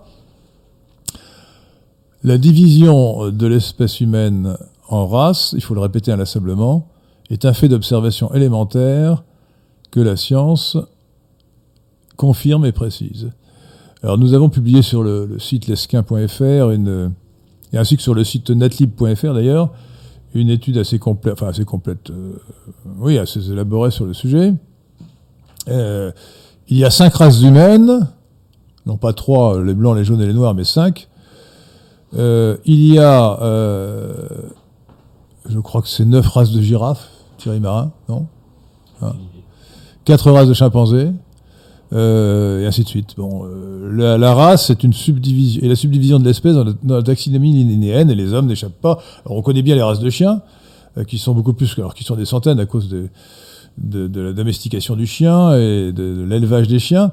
Mais les hommes aussi euh, sont euh, l'espèce humaine est divisée en races et je dis souvent, je me plais à dire, écoutez, si, si vous croyez que les races n'existent pas, euh, prenez la ligne 13 du métro parisien et vous verrez. Bien. Alors c'est un tabou majeur, hein. C'est un tabou majeur. Oui. Euh, C'est pas le seul, il y a plein de mots. ah non, mais c'est pas le seul, mais c'est un tabou central aujourd'hui, Oui, parce que euh, Oh, pas. les adversaires de l'immigration croient qu'ils sont autorisés à parler de l'islam et du danger de l'islamisation de la France. Ils ne parlent pas du tout de la question euh, de la race noire Bon. et, et- et de, de la proportion de noirs qui augmente en France et qui transforme peu à peu le visage de la France. Alors que, comme l'avait dit De Gaulle, euh, il faut que les, les- c'est très bien qu'il y ait des, des Français jaunes, des Français bruns, des Français noirs, mais à condition qu'ils restent une petite minorité. Or, Aujourd'hui, ils ne sont plus une petite minorité. Vous voyez? Et c'est donc l'identité de la France qui est en train d'être bouleversée euh, et qui risque d'être détruite. Je crois que la vraie cause de l'identité de la France détruite, euh, ce sont les gouvernants qui, euh, qui ont propagé depuis. euh, tout le reste n'est qu'une conséquence, euh, je pense. euh, Ça, la, c'est la vraie cause, C'est la superstructure idéologique ou culturelle. Mais la vraie cause, ce Mais- sont mais la- euh, les, les maladresses les- les ou- les actions malveillantes la société, de, quel- de un, la, société est un, la société est un système qui bioculturel. ont, qui ont causé beaucoup de tort à la société et qui l'ont euh, beaucoup Raphaël, fragmentée. Raphaël Auclair, oui, c'est vrai. Mais la société est un système bioculturel. Si la population de la France change charnellement, génétiquement, l'identité de la France changera ou sera détruite. Ce sera plus la France. La France, comme a dit De Gaulle, la France ne sera plus la France. Il ne connaissait pas bien la biologie ou la génétique, mais il connaissait bien les faits. Et la France est un pays de race blanche, et c'est ce qui, ça constitue son identité. De race caucasoïde, comme disent les scientifiques. C'est un point très important sur lequel il y a euh, censure euh, terrible. euh, De toute façon, euh, vous parlez, si vous parlez de l'immigration, les décisions relatives à l'immigration sont bien prises par un gouvernement. Ce ne sont pas euh, les immigrés qui viennent comme ça. Ce sont des décisions prises qui autorisent, etc. Donc, moi, je pense que si on conteste la politique du gouvernement, si on conteste dans l'immigration, si on le conteste, par exemple, dans toute la désindustrialisation du pays, le, le mal, le- la racine du problème, ce sont les décisions du gouvernement et justement euh, qui sont prises le et qui, gouvernement et s'en qui sert, passent de l'État, hein, et le qui gouvernement passe- Parlement. hein. et qui passe parce que euh, il y a une pensée dominante euh, qui favorise la- l'adoption de, tout, de tout un de tout un, Oui, mais un schéma de pensée Oui, et, mais je et crois ce je- schéma de pensée ressemble quand même étrangement à au schéma euh, de multiculturalisme, de globalisation, euh, qui s'applique à, à l'homme dans tous ses, dans tout, absolument euh, tous ses, dans toutes ses activités, dans tous ses aspects, alors il ne faut pas justement, et dans la culture. il ne faut pas justement euh, subir la, la censure au point de ne pas nommer cette pensée dominante. Il y a une pensée dominante, une idéologie dominante. Oui, tout à fait. Il y a un politiquement correct, une pensée unique, mais elle a un nom. Elle a un nom historiquement euh, situé, c'est le cosmopolitisme, l'idéologie cosmopolite. Euh, qui, remonte très loin, parce que, euh, cette idéologie remonte à Diogène le Cynique, que connaît bien Thierry Marin, hein, n'est-ce pas? Enfin, que- si je puis dire, parce qu'il vivait il y a de, en 350 avant Jésus-Christ. Euh, idéologie qui nie les, les frontières, voyez, les frontières externes du peuple, et donc euh, qui nie euh, le droit euh, d'interdire l'immigration, mais aussi les frontières morales entre le bien et le mal. euh, Oui, tout un relativisme le- en fait. euh, Mais le relativisme, c'est un aspect de- du cosmopolitisme. Et euh, il faut lui donner son nom, il n'y en a pas d'autre. Euh, le mondialisme n'est qu'un aspect du cosmopolitisme qui inclut, euh, par exemple, l'art dégénéré qu'on appelle l'art contemporain, ou le non-art contemporain, plutôt devrait-on dire, mais qui inclut aussi la théorie du genre, par exemple. Vous voyez Moi, je ne sais pas si c'est le cosmopolitisme, si vous voulez. si, Si, si, vous... moi, je sais. bah, c'est votre avis. Oui, c'est Euh, mon avis, moi, partage. euh, comme qui ai travaillé, qui travaillé beaucoup sur la guerre froide, je peux vous dire que c'est des théories, alors qui s'inspirent peut-être euh, et certainement de penseurs et qui sont venus avant, mais ça a été clairement formulé. Qu'est- Qu'est-ce qui a été formulé? Bah, euh, cette idée euh, d'un monde sans frontières, euh, ça a été formulé après la guerre surtout. C'était l'idée de, de, de faire et, et justement dont, Oui, mais dont ça- mai 68 a été la révolution culturelle qui a fait de toute, ce que je toute cette dis. culture une norme. Le cosmopolitisme euh, remonte à très loin, puisqu'encore une fois, il, a été énoncé de, manière cosmopolite, ça veut dire en grec cosmopolites, citoyen du monde. Euh, C'est-à-dire citoyen de nulle part, parce que le monde n'a pas de frontières. Et, donc, euh, cette idéologie qui a beaucoup d'aspects, qui a, beaucoup et qui a beaucoup de, formes, s'est perpétuée, mais de manière marginale, sauf, peut-être sur le plan purement philosophique, jusqu'au jusqu'au XXe siècle, en fait. Et c'est seulement depuis mai 68 qu'elle est devenue dominante. D'ailleurs, la forme transitoire Oui, entre le collectivisme et le cosmopolisme, c'est le marxisme culturel qui a servi de forme transitoire, vous savez, avec Marcuse et les autres, l'école de Francfort. Voilà. Et, euh, et aujourd'hui, elle est complètement dominante, exclusivement dominante. Et elle Oui, est, dominante au oui, point qu'on n'ose pas, on n'ose pas, pas la nommer. Alors, on vous parle d'antiracisme. Euh, Ne pas la nommer, ça permet d'éviter de voir ses contours. On la trouve Exactement. naturelle. On, On la trouve que- on sait absolument ambiance. C'est ce que je dis. C'est. Alors, est-ce qu'il y a des questions d'auditeurs euh, de Radio Athéna, s'il vous plaît, euh, chère Victoire Alors. Euh, nous avons une question de Paul F. Êtes-vous favorable à la liberté d'expression des djihadistes? Pour moi, ce doit être l'unique ex- exception, car nous sommes en guerre. Alors, et, c'est une question intéressante. euh, elle, elle est, elle est réglée par la loi, enfin, par la loi actuelle, mais même par la loi d'avant 1972. C'est la, la provocation à un crime ou à délit euh, doit évidemment être conda- Oui, euh, condamnée. Sur les appels au meurtre, Les, la, la- vi- à les la appels au meurtre et à la euh, violence sont condamnés. Donc il n'y a pas besoin de réinventer la loi. C'était déjà dans la grande loi de, de 29 juillet 1981 euh, sur euh, la liberté de la presse euh, qui euh, donnait une très grande liberté, sauf pour l'injure, la diffamation des individus et la provocation à un crime ou à un délit, même s'il n'est pas suivi des faits. Donc cette loi déjà permettait, elle permet encore, sur ce point elle n'a pas été atténuée, au contraire, euh, de condamner la propagande djihadiste. Alors maintenant, la question, l'autre question qui se pose, c'est y a-t-il en période de guerre euh, besoin d'aller plus loin? Pour l'instant, je vous dis, déjà, euh, on n'a pas besoin de- de- d'une loi d'exception pour réprimer la propagande djihadiste. Mais effectivement, on pourra avoir besoin de lois d'exception pour mettre en prison les fichiers S. Vous voyez? Euh, Si vraiment on considère que l'ordre public est gravement menacé, alors peut-être faut-il euh, réduire les libertés publiques sur ce point. Mais Oui. pas tellement pour la liberté d'expression, puisque pour la liberté d'expression, on est déjà couvert euh, par, euh, par oui, les il principes juridiques des lois, bien sûr, contre les, les appels à la haine et des. c'est tout à fait Ah normal. non, attention, Mais ah, mais attention, attention, attention. attention. J'ajouterais. Euh, Non, non, attends, je vous arrête tout de suite. D'accord. La provocation à délit, oui, mais l'appel à la haine, non. L'appel à la haine, non.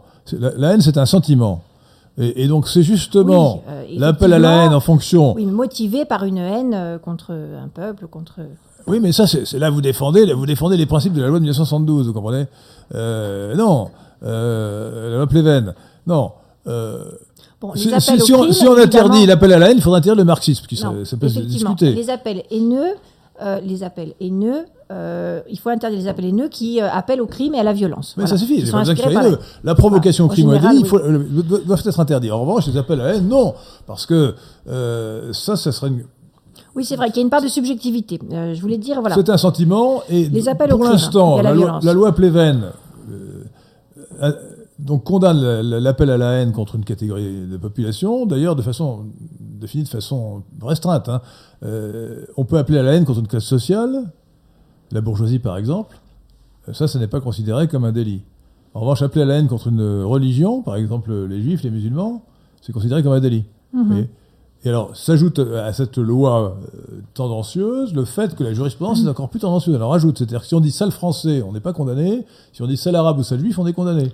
Oui, c'est vrai que c'est pas tout à fait. La euh, jurisprudence est partielle et partiale. Oui, c'est Oh, partiel. Vous avez vu récemment d'ailleurs que le rappeur qui avait euh, chanté, qui avait dit il faut tuer les, les enfants, fran- Oui, les enfants oui. blancs, Oui, oui, il a appelé au massacre des enfants blancs. oui. Il franchement, c'était une provocation au meurtre. On aurait dû le mettre en prison. Eh bien, il a été condamné à 5000 euros avec sursis. Ah Oui, c'est vraiment léger. hein. S'il avait appelé, incitatif. s'il, avait appelé à tuer, si un blanc avait appelé à tuer les enfants noirs, il aurait été en prison. Oui, je pense Donc que c'est scandaleux. Nous avons des Oui, juges scandaleux qui, qui- qui font une justice partiale. C'est vrai que la justice n'est pas tout à fait impartiale là-dessus. Ah non, non, non. Euh, mais euh, pour revenir sur, les, sur la question des djihadistes, euh, évidemment, il faut condamner les appels à la violence, mais euh, puisqu'on parle de l'information et de la, de, la, de la place qu'on donne au discours des uns et des autres, il me semble quand même que en dehors de la propagande, euh, on laisse quand même beaucoup trop de place dans l'espace médiatique euh, aux djihadistes qui ont effectivement un discours extrêmement violent. Et, je pense que plus que faire, que faire de la censure, euh, dans ce cas-là précis, il faudrait euh, en parler moins. Parce que finalement, quand on relaie, ça s'appelle, toutes ces, toutes ces, ces vidéos monstrueuses d'exécution ou ce qui se passe avec les chrétiens d'Orient, eh bien, d'une certaine manière, c'est jouer leur jeu, c'est leur faire de la publicité. Donc, euh, plus que de la censure, il faudrait euh, clairement euh, leur, donner beaucoup moins d'espace. Alors, nous allons parler finalement du sujet le plus simple qui est la censure. mais enfin, bon, la censure, pas au niveau, au niveau individuel.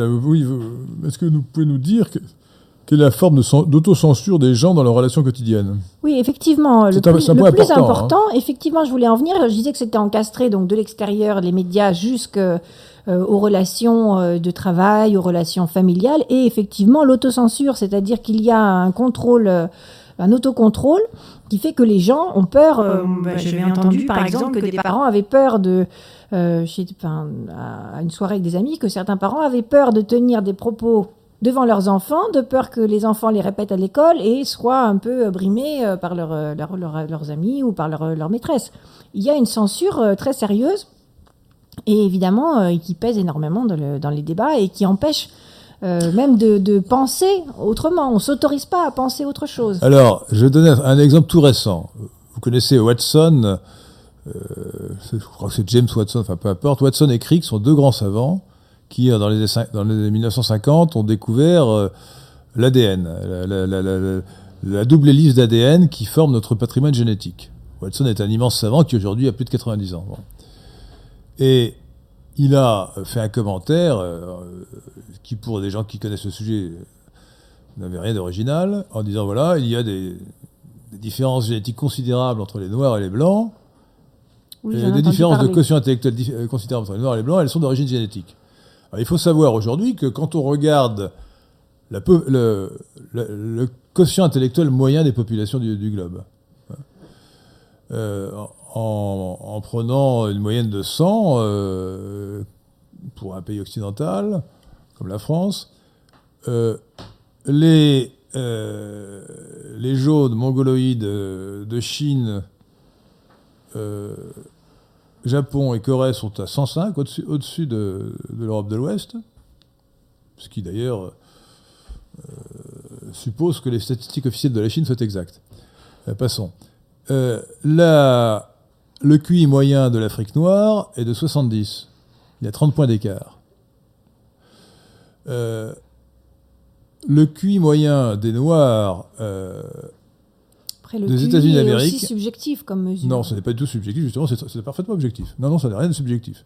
Non, on peut bah, dire tout dépend des tests qu'on applique. Après, il y a des, tests. Non, non, non, non, c'est un sujet très balisé, très, très, c'est très objectif. Bah justement, il y a énormément de controverses euh, là-dessus. Il y a des gens qui disent que justement, ça donne des résultats favorables. Les gauchistes cosmopolites n'admettent pas ce qui les dérange. Mais, mais ce n'est pas du tout. Non, non, ça, c'est biaisé idéologiquement. Euh, cette, cette, discussion est biaisée idéologiquement. donc, aux, États-Unis.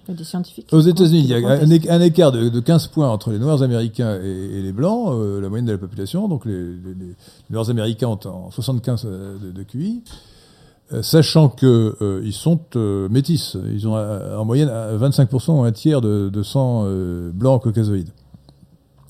Et depuis longtemps, des auteurs comme Shockley et surtout Jensen d'ailleurs ont démontré que ces différences étaient d'origine essentiellement génétique et pas culturelle. eh bien, ces faits scientifiques sont pratiquement interdits. Et lorsque Watson les a rappelés, il a, été, il a, été censuré et son laboratoire lui a ôté tous ses titres honorifiques d'un seul coup. Je crois qu'il a perdu son prix Nobel. Ah non, il a pas perdu. C'est impossible ça. Non, non, non, on peut pas retirer un prix Nobel. Non, c'est impossible.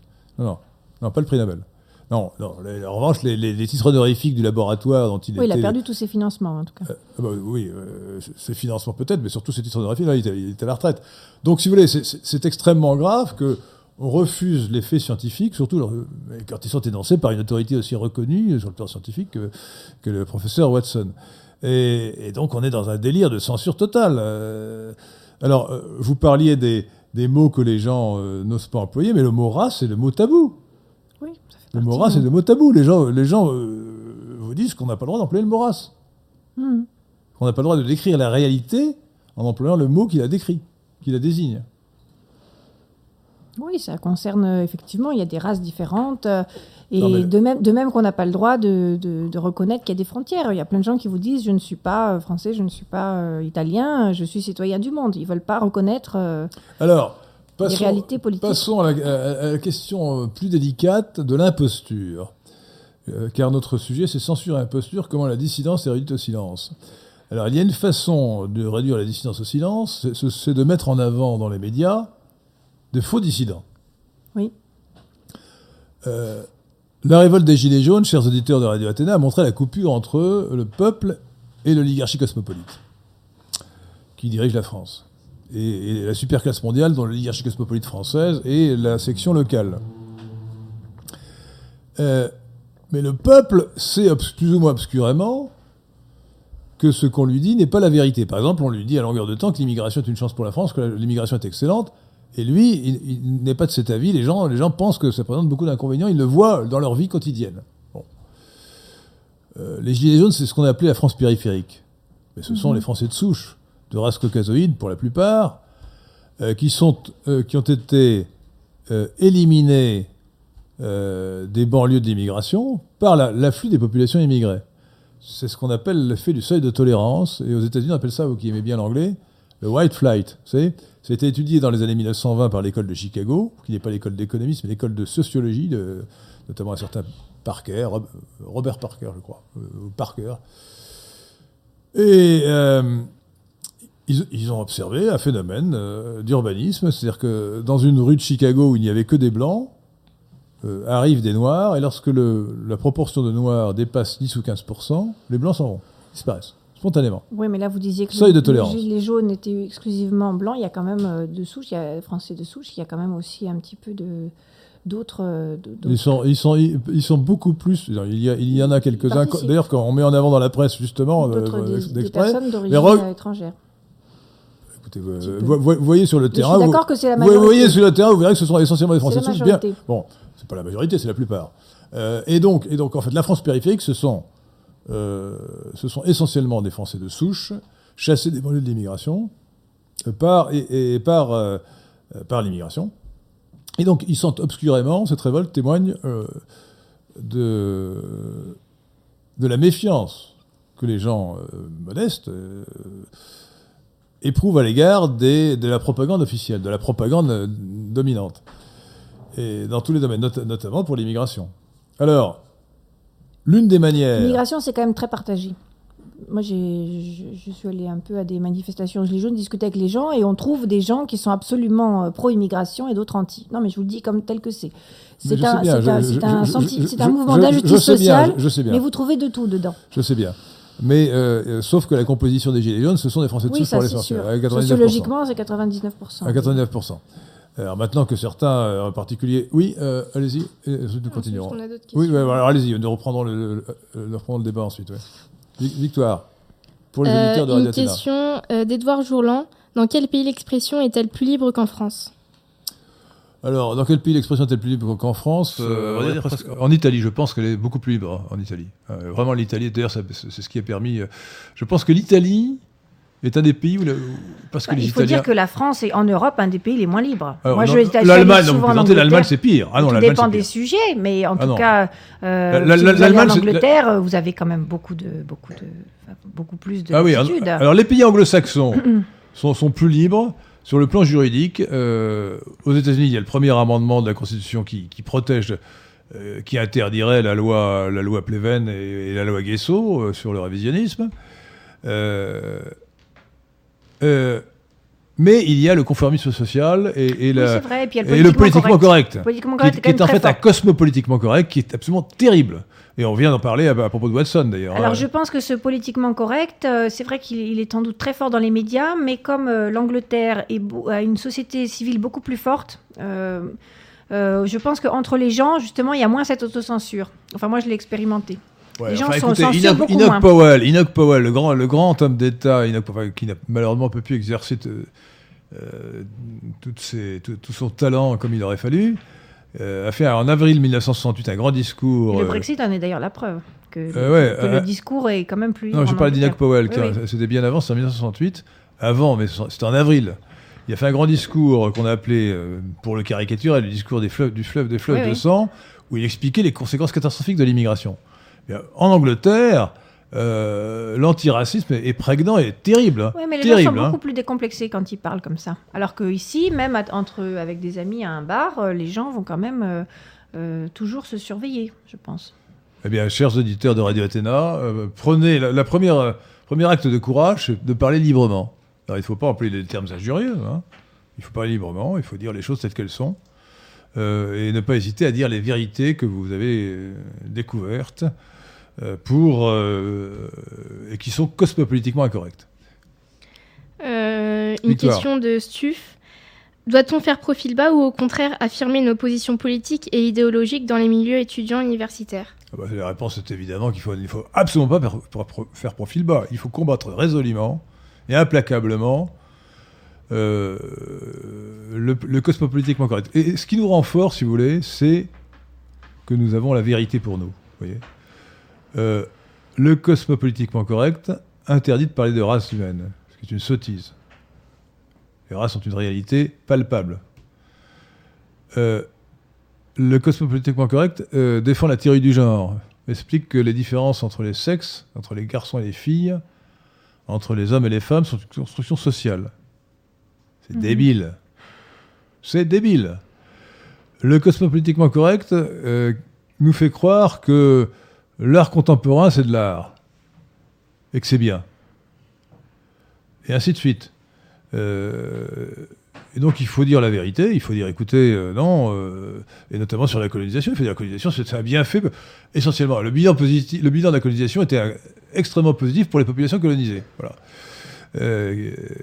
il y aurait dix fois moins d'habitants en Afrique noire s'il n'y avait pas eu la colonisation. Donc il y a des retombées positives. Et il ne serait, c'est pas une retombée, il ne serait pas vivant. Madame Auclair, il ne serait pas vivant. Les, les, les, les, habitants d'Afrique noire, les, les, les Noirs d'Afrique. dire aussi qu'il y a plein de guerres civiles après, etc. Donc ça a quand même mis aussi beaucoup il de Il ne serait pas vivant. Euh, guerre civile, après, mais vous plaisantez, mais vous êtes cosmopolitiquement correct. Les guerres civiles, les, les guerres entre. Mais c'était, c'était la guerre. Pas, au contraire, la colonisation a pacifié l'Afrique noire. C'était, c'était les guerres éthiques.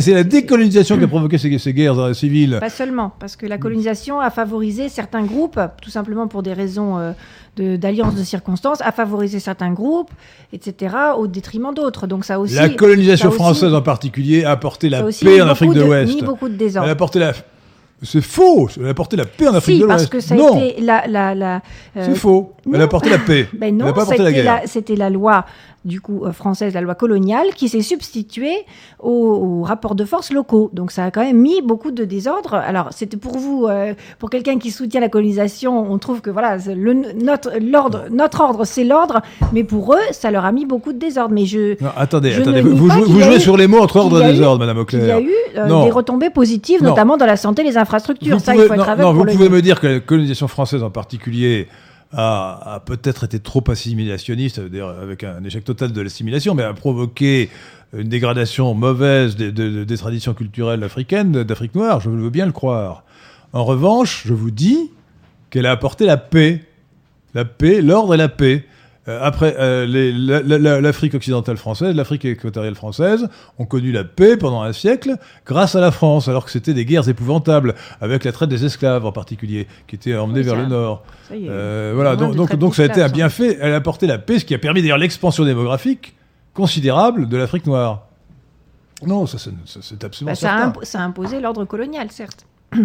T'as bien fait, c'est globalement un bien fait pour les populations. Chacun juge. Euh, mais attendez, c'est pas ça, chacun juge. C'est comme si je vous dis 2 ah, je vous dis 2 font 4, bah, chacun juge. Moi, je, moi, je crois que 2 font 5. Mais si, bah, Madame Auclair, écoutez. Non, mais non, parce que euh, si vous Ils ne seraient pas vivants, ils sont, ils sont un milliard maintenant, ils seraient, ils seraient 50 vous avez millions. Des, vous avez des bienfaits euh, absolument objectifs, dont vous parlez, dans l'éducation, dans les infrastructures, dans la, dans la, santé. santé l'espérance de vie, l'alimentation. On peut quand même considérer que euh, l'état même d'être réduit à peuple colonisé est, euh, insupportable. Et pourquoi Gandhi a fait la décolonisation? C'est parce qu'il dit que c'est la pire humiliation, c'est d'avoir son pays occupé. écoutez, ne comparez pas l'Inde à l'Afrique noire. L'Inde était une grande, effectivement une grande civilisation, pas l'Afrique noire. Hein, euh, ça n'a aucun, aucun rapport. Bah, c'est le cas de deux pays colonisés. Et, en tout cas, ceux qui ont pu, et dès qu'ils l'ont pu. Mais je suis contre la colonisation euh, dans l'ensemble. Je trouve que ah les bah, peuples doivent bah, disposer d'eux-mêmes. vous avez totalement tort, parce que la colonisation, en tout cas pour l'Afrique noire, était un bienfait. Il y a, eu des, il y a eu des retombées positives. Ce n'est pas, des retombées, pas des retombées positives. La colonisation a sauvé l'Afrique. Bah, si vous jugez que la liberté d'un homme euh, ne compte pas et qu'on juge son, son, euh, son bienfait, son bien-être, euh, que vous dites que c'est positif, et, son progrès et, son, enfin, son, Mais la plupart des Noirs d'Afrique étaient bien plus libres. Seulement à l'aune de, de sa richesse. Mais la, la, plupart des Noirs d'Afrique étaient beaucoup plus libres sous la colonisation française qu'avant. ils étaient terriblement oppressés. Ils ont eu un régime de liberté euh, très large. Ça, je, honnêtement, je ne peux pas juger, je ne connais pas les détails des pays. Et, la France je ne sais pas si le régime colonial était si. Euh, euh, était, absolument euh, mieux que ce qu'il y avait. À mon avis, il faut quand même voir les détails de chaque pays. l'histoire d'Afrique, renseignez-vous, lisez Bernard Lugan. Je connais Bernard Lugan et justement, bah, et justement, il dit qu'effectivement, il y a eu énormément euh, d'améliorations au niveau de l'hygiène, des, bah, des etc. Discutable. Mais on peut reconnaître à un peuple le droit de vouloir vivre libre, parce que voilà, la colonisation, c'est la tutelle. La protection implique la soumission, et tous les peuples n'aiment pas être soumis, et notamment, moi, je n'aime pas. Les individus, les, Français les pas, individus en tout cas individuellement, ont eu beaucoup plus de liberté grâce, sous, sous l'Empire français qu'ils n'avaient avant dans les, dans les royaumes ou les, les Justement, Bernard Lugan est un, puisque vous l'évoquez, est un tenant du différentialisme, c'est-à-dire qu'il pense que chaque culture euh, doit vivre, que justement euh, le fait euh, d'acculturer l'Afrique, qui a sa culture, son histoire, à la civilisation occidentale de, considérer, comme il le dit euh, un peu comme une boutade, que les Africains sont des Européens à la peau noire, que c'est une absurdité, que ça a mené justement à tous ces problèmes. Mais lui-même reconnaît tous les bienfaits, tout à fait. Il faut reconnaître les bienfaits euh, matériels. Je il y suis, en a. Je suis d'accord, je suis d'accord avec, avec vous-même et avec Bernard Lugan pour dire qu'il y a eu dans la politique française trop euh, trop de volonté d'uniformisation et que c'est un, bah, C'est le principe de la civilisation française, de vouloir faire de tout le monde des Français. C'est un défaut de notre colonisation. me paraît un peu pour l'ensemble, mais dans l'ensemble, ça a été un problème absolument considérable et le bilan, le bilan, comme dirait Georges Marchais, le bilan de la colonisation est globalement positif. Et quand je dis qu'il est globalement, il est très globalement positif. Et d'abord, pour la France, certainement, peut-être, mais certainement pour les populations colonisées. Voilà, alors ça, ça nous, ça nous éloigne un peu du sujet qui, je vous le rappelle, chers auditeurs de Radio Théâtre, était censuré à posture, comment la dissidence est réduite au silence? Victoire. Alors, une question d'Edouard Jourland. La liberté d'expression vous apparaît-elle plus importante en Russie qu'en France à l'heure actuelle? Alors ça, je, connais mal le sujet. Raphaël Auclair, euh, oui, euh, probablement. Ah, je dirais hein. sans hésitation, oui. Euh, je pense que oui, hein, mais je préfère que Raphaël Auclair répondre. Eh bien, je vais le faire. Avec plaisir. Euh, alors, euh, on parle tout le temps euh, du totalitarisme, du régime autoritaire de Poutine. Je pense que c'est pour beaucoup un mythe. il faudrait au moins que ceux qui le proclament se donnent la peine d'écouter de, la télévision et les médias russes, dans la langue évidemment. Et pour la, ça, il faut la connaître, mais c'est bien justement la barrière qui, qui empêche souvent d'avoir un élément de comparaison parce que euh, il s'apercevrait que euh, d'une part, euh, il y a tout à fait une parole qui peut critiquer le président. vous n'êtes pas embastillé ou enfin envoyé à l'ancienne Loubianca parce que vous allez être en désaccord avec le président. Alors évidemment, il n'y a pas de on ne tolère pas une attaque à dominem, dégradante, mais je pense que de toute façon, c'est jamais euh, positif que de, faire des attaques euh, comme ça sur le souverain, sur le souverain d'un pays. En France aussi, on n'aime pas euh, faire des attaques gratuites contre des, contre des dirigeants, ça c'est vrai. Mais en revanche, par exemple, vous avez beaucoup d'émissions de débat où vous avez véritablement un pluralisme des opinions. Euh, notamment pour ce qui était la, la, question de la Crimée qui a complètement déchiré le pays, où vous aviez des gens qui étaient pour, euh, alors on dirait soit l'annexion si on prend le point de vue européen, soit le rattachement si on prend le point de vue russe, à chaque fois en se référant à différents, euh, différents articles du droit international. Euh, il y a des Russes clairement qui, euh, qui disaient qu'ils avaient honte de leur pays, que c'était pas possible d'avoir euh, d'avoir fait l'annexion de la Crimée, qui se rattachaient en fait au terme à la présentation russe, pardon, à la présentation européenne de la guerre de Crimée. Eh bien, ils avaient absolument voyagé au chapitre. On invitait même dans des débats sur la première chaîne, euh, le canal euh, numéro 1, on invitait euh, des Ukrainiens absolument fanatiques, il faut bien le dire, qui avaient des propos quand même assez peu amènes envers le public russe qui était dans le studio, et ils les regardaient des fois avec des yeux un peu ronds, qui disaient que oui, on en avait marre des Russes, que c'était la tyrannie, que c'était des barbares, qu'ils voulaient... Enfin, presque ça, hein, qui, qui revendiquaient d'une manière très véhémente et assez peu... avec peu d'égard pour les Russes, euh, la volonté d'indépendance ukrainienne, et ils pouvaient le faire. On les laissait.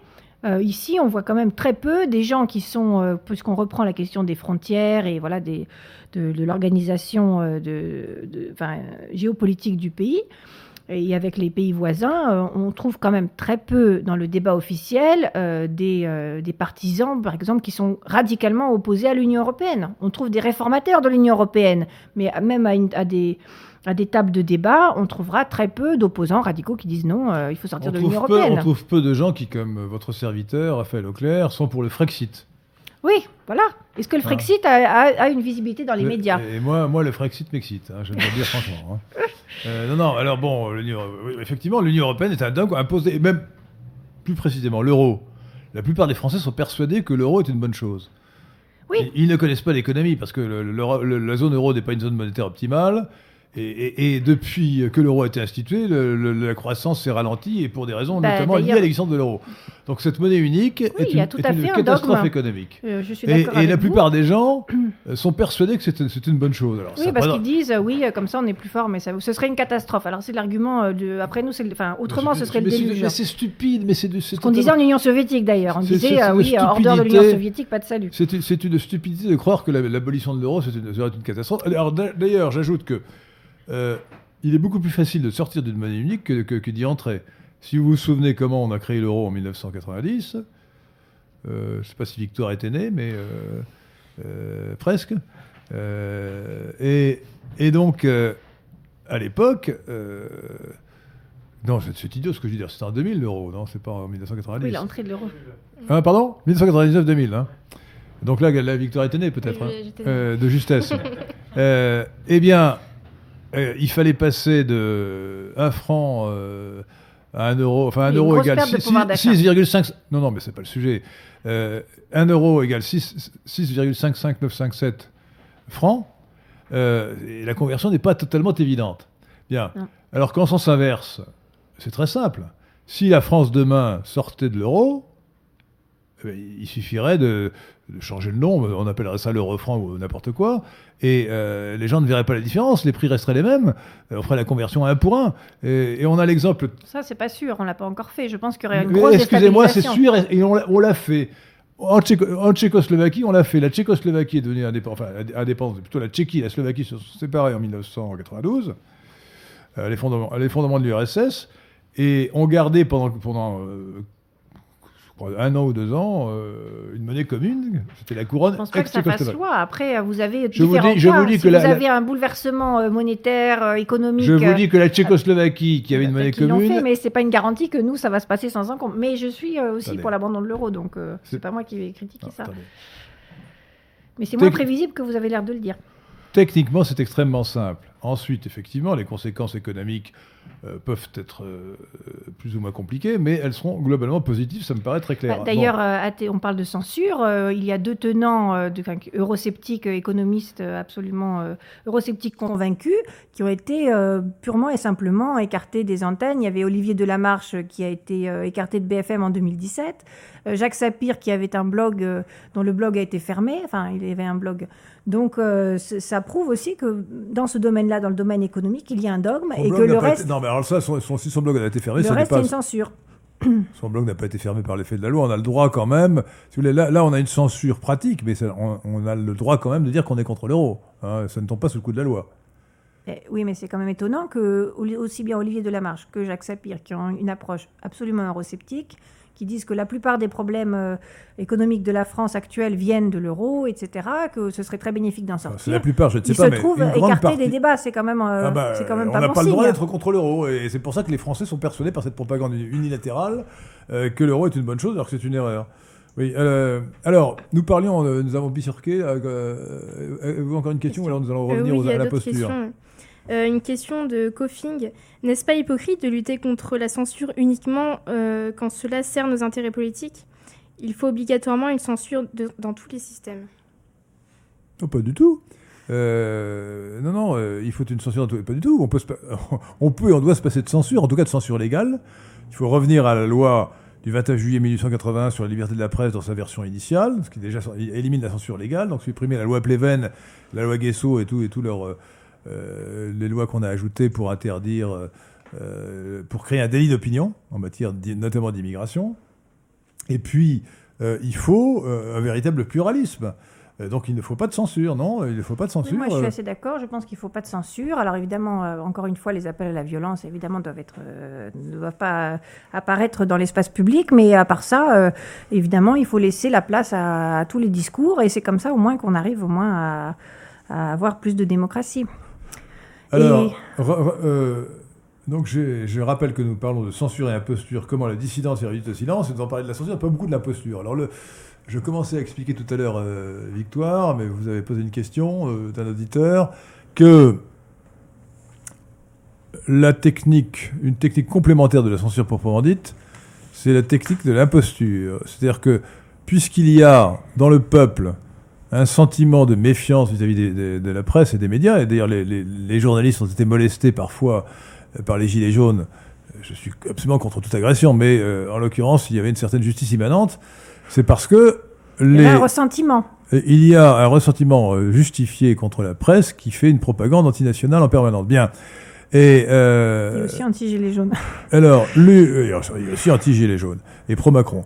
Et alors, donc, euh, l'une des techniques, euh, enfin, la grande technique en dehors de la censure proprement dite, c'est l'imposture. C'est-à-dire qu'on on va euh, mettre en avant dans les médias des porte-paroles apparents des, Oui, des absolument. dissidents qui auront en fait le rôle d'exprimer partiellement le point de vue des dissidents pour faire croire aux dissidents Voilà, qu'ils les qui écoutent, qui les représentent au nom du peuple et qui en fait vont euh, déformer euh, les idées des pour les rendre inoffensives. Alors, Alors, alors, à la manière en fait d'un brouillage radio, euh, ils produisent un discours qui a le mérite de, de, de recouvrir et de brouiller le discours d'autres dissidents, euh, ce, qui, ce qui rend du coup les vrais dissidents inaudibles.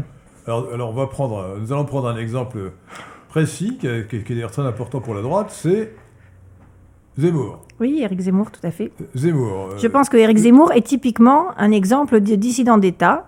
Euh, qui prétend encore une fois parler au nom du peuple, mais qui n'a rien du peuple. Alors, vous avez euh, écrit un article euh, déjà il y a quelques années, Zemmour sans complaisance, que nous avons publié sur le site lesquin.fr, et, et qui est très intelligent et qui démontre bien le système d'Éric Zemmour. euh, et je vous laisse le soin d'expliquer ce que vous en pensez, parce que je crois que vous avez lu aussi son dernier livre, Le destin français.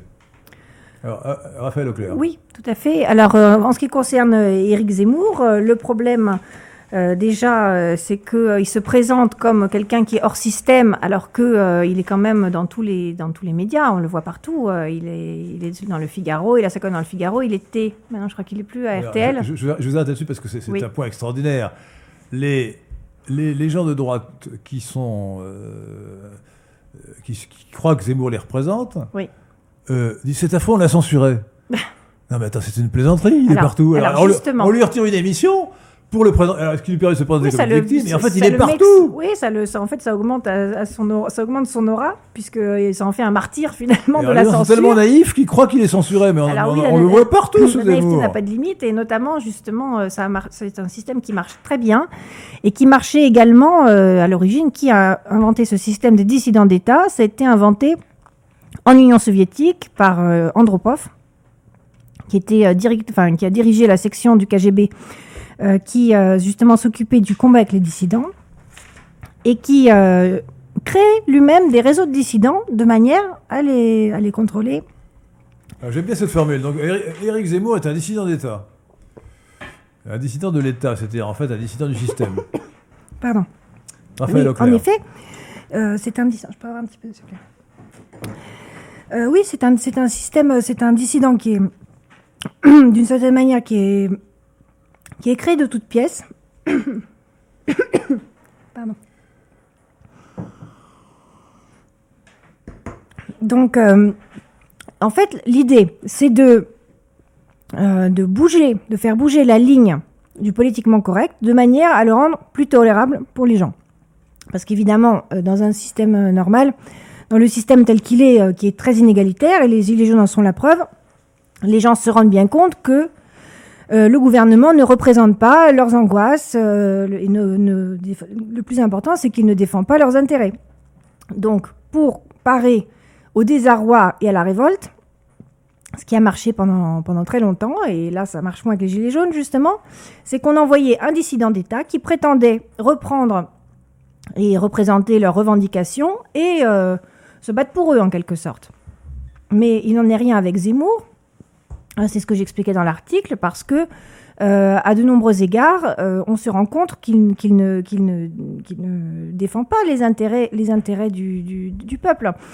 déjà, pour une raison simple, c'est parce que euh, il critique, euh, comme, disait euh, Bossuet, Dieu se rit des hommes qui déplorent les effets dont ils chérissent les causes. Or, en ce qui concerne Zemmour, il, déplore constamment l'insécurité, toutes sortes de l'américanisation de la société, etc. Mais il ne, il, remonte jamais aux causes. Il est absolument, justement, toute cette, idéologie euh, pro-américaine, euh, il, ne, il, lutte pas vraiment contre elle, en fait. Et notamment, il le plus important, c'est que à chaque fois dans son discours, et on le voit dans le dernier livre, euh, quand il parle de l'histoire de la France, il ne fait absolument pas de différence entre l'ancien régime et la partie post-révolutionnaire. Pour lui, c'est tout du même tonneau, tout est selon le même logiciel. Alors que quand même, objectivement, il y a une rupture idéologique évidente entre euh, l'Ancien Régime et la Révolution, et que euh, les idéaux défendus par les Lumières qui ont forgé, euh, bah, notre régime sont pour beaucoup dans, dans, dans, dans, la dérive idéologique qu'on connaît maintenant et les effets qu'on connaît. Zemmour fait l'éloge de Robespierre. Bah, c'est très bien, c'est tout à fait ce que je dis. Il fait l'éloge des Lumières alors qu'on est exactement dans un monde qui, euh, qui nage dans. Vous parliez du vocabulaire, mais voyez, le simple fait de dire les lumières. Oui. C'est rentrer dans le langage de l'adversaire. Bien sûr. C'est-à-dire les pseudo-lumières, l'illuminisme. Euh, le, philosophisme, le philosophisme du XVIIIe siècle. Oui. Euh, parce que les lumières, c'est un terme de propagande. Euh, on ne peut pas être contre la lumière, hein, sinon on est pour l'obscurité. Voilà. Hein. Alors, je, dirais à propos de, de, de, Zemmour que cet homme fait semblant d'aimer la France, mais il ne l'aime pas. Je n'ai pas lu son dernier livre parce que je n'avais pas envie et, j'en ai lu simplement un compte rendu. Euh, mais j'ai lu deux livres de lui, Mélancolie française et euh, Le suicide français, enfin de lui, signé par lui. Euh, bah oui, oui, oui non, on, a le droit d'utiliser des nègres, hein. c'est pas, pas, interdit par la loi. Alors, vous parlez d'ailleurs dans votre article du suicide français, je, je, vous laisserai en parler, mais je veux dire un mot sur Mélancolie française. Mélancolie française, qui est un livre prétentieux, Zemmour prétend retracer toute l'histoire de France, la, synthétiser. Et le résumé de la pensée de Zemmour sur l'histoire de France, c'est que la France a toujours tout raté. Ce, livre est anti-français. Il est incapable de comprendre la grandeur de la France. Ce petit homme ne comprend pas la grandeur de la France. Et, bah, il a l'approche plus subtile, c'est-à-dire qu'en même temps. La France a tout raté. La France, la France rêvait d'un empire, elle n'a jamais réussi à la de la France, mais à chaque fois, euh, c'est pratiquement ça, c'est vrai dans son style, après chaque phrase. Euh, à chaque fois, euh, à chaque fois qu'il va s'extasier devant quelque chose, bon, s'extasier ou en tout cas souligner un mérite ou, ou un des un des mérites ou, ou, un des aspects de la grandeur de la France, il va toujours, par exemple, il y avait euh, oui, euh, la Grande Armée, euh, la Grande Armée n'était pas, la Grande Armée n'était pas la même quand elle était fait, quand elle était, quand elle était sous Napoléon que maintenant. Donc ça sous-entend que maintenant, évidemment, l'armée est absolument, n'est plus l'armée française. Donc à chaque fois, il y a toujours un, un, aspect pour dévaloriser la France à chaque fois. Oui, mais quand, quand, il critique la France telle qu'elle est aujourd'hui, c'est déjà plus acceptable. Euh, puisque nous ne sommes pas, vous et moi, Raphaël Auclair, euh, enthousiasmés par euh, l'état actuel de la société française, de la société française. Mais non, moi, ce que je lui reproche, c'est de dénigrer la France dans son essence et la France depuis toujours.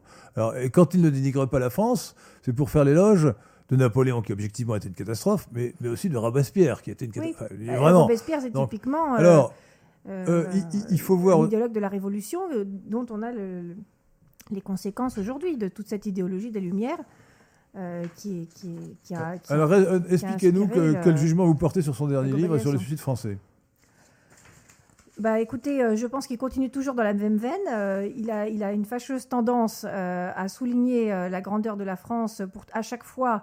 Voilà, le, sous-titre du dernier livre, c'est Quand l'histoire se venge. Donc à chaque fois, un peu présenter la France comme une un, pays, euh, une dame trop prétentieuse euh, qui, d'une certaine manière, a été remise à sa place et doit maintenant euh, boire la coupe jusqu'à la lie pour toutes ses prétentions et et tout son narcissisme. Donc il a, il a un côté, il a un côté très, enfin, très revanchard, quoi, très anti-français. Oui.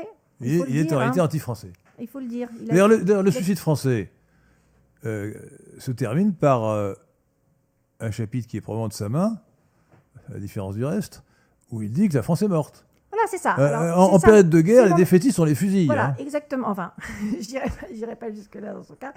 Mais euh, euh, en tout cas, je suis d'accord avec vous, les fossoyeurs font de mauvais avocats. Or, c'est bien le cas avec Zemmour. à chaque fois, il le dit que la, partie, de la France. Voilà, il dit toujours que la partie est perdue. Tout est toujours perdu. c'est par, la France n'existe plus. il le dit d'ailleurs, il le dit dès le début de son de, destin France. Il dit la France n'existe plus. C'est marqué dans le texte. C'est insupportable. Et alors, bon, alors, il faut maintenant parler de la personne elle-même, parce que je crois qu'on ne comprend bien euh, Zemmour qu'en parlant de ses origines. Zemmour est un immigré juif algérien. Euh, je ne sais pas si on peut réduire la, pensée d'une personne. Moi, je le vois vraiment comme. Euh, Permettez, excusez-moi, mais n'importe quelle critique littéraire. N'importe quelle critique littéraire s'interroge sur une personnalité, la, personnalité d'un auteur, et sur ce qu'il dit. De compte.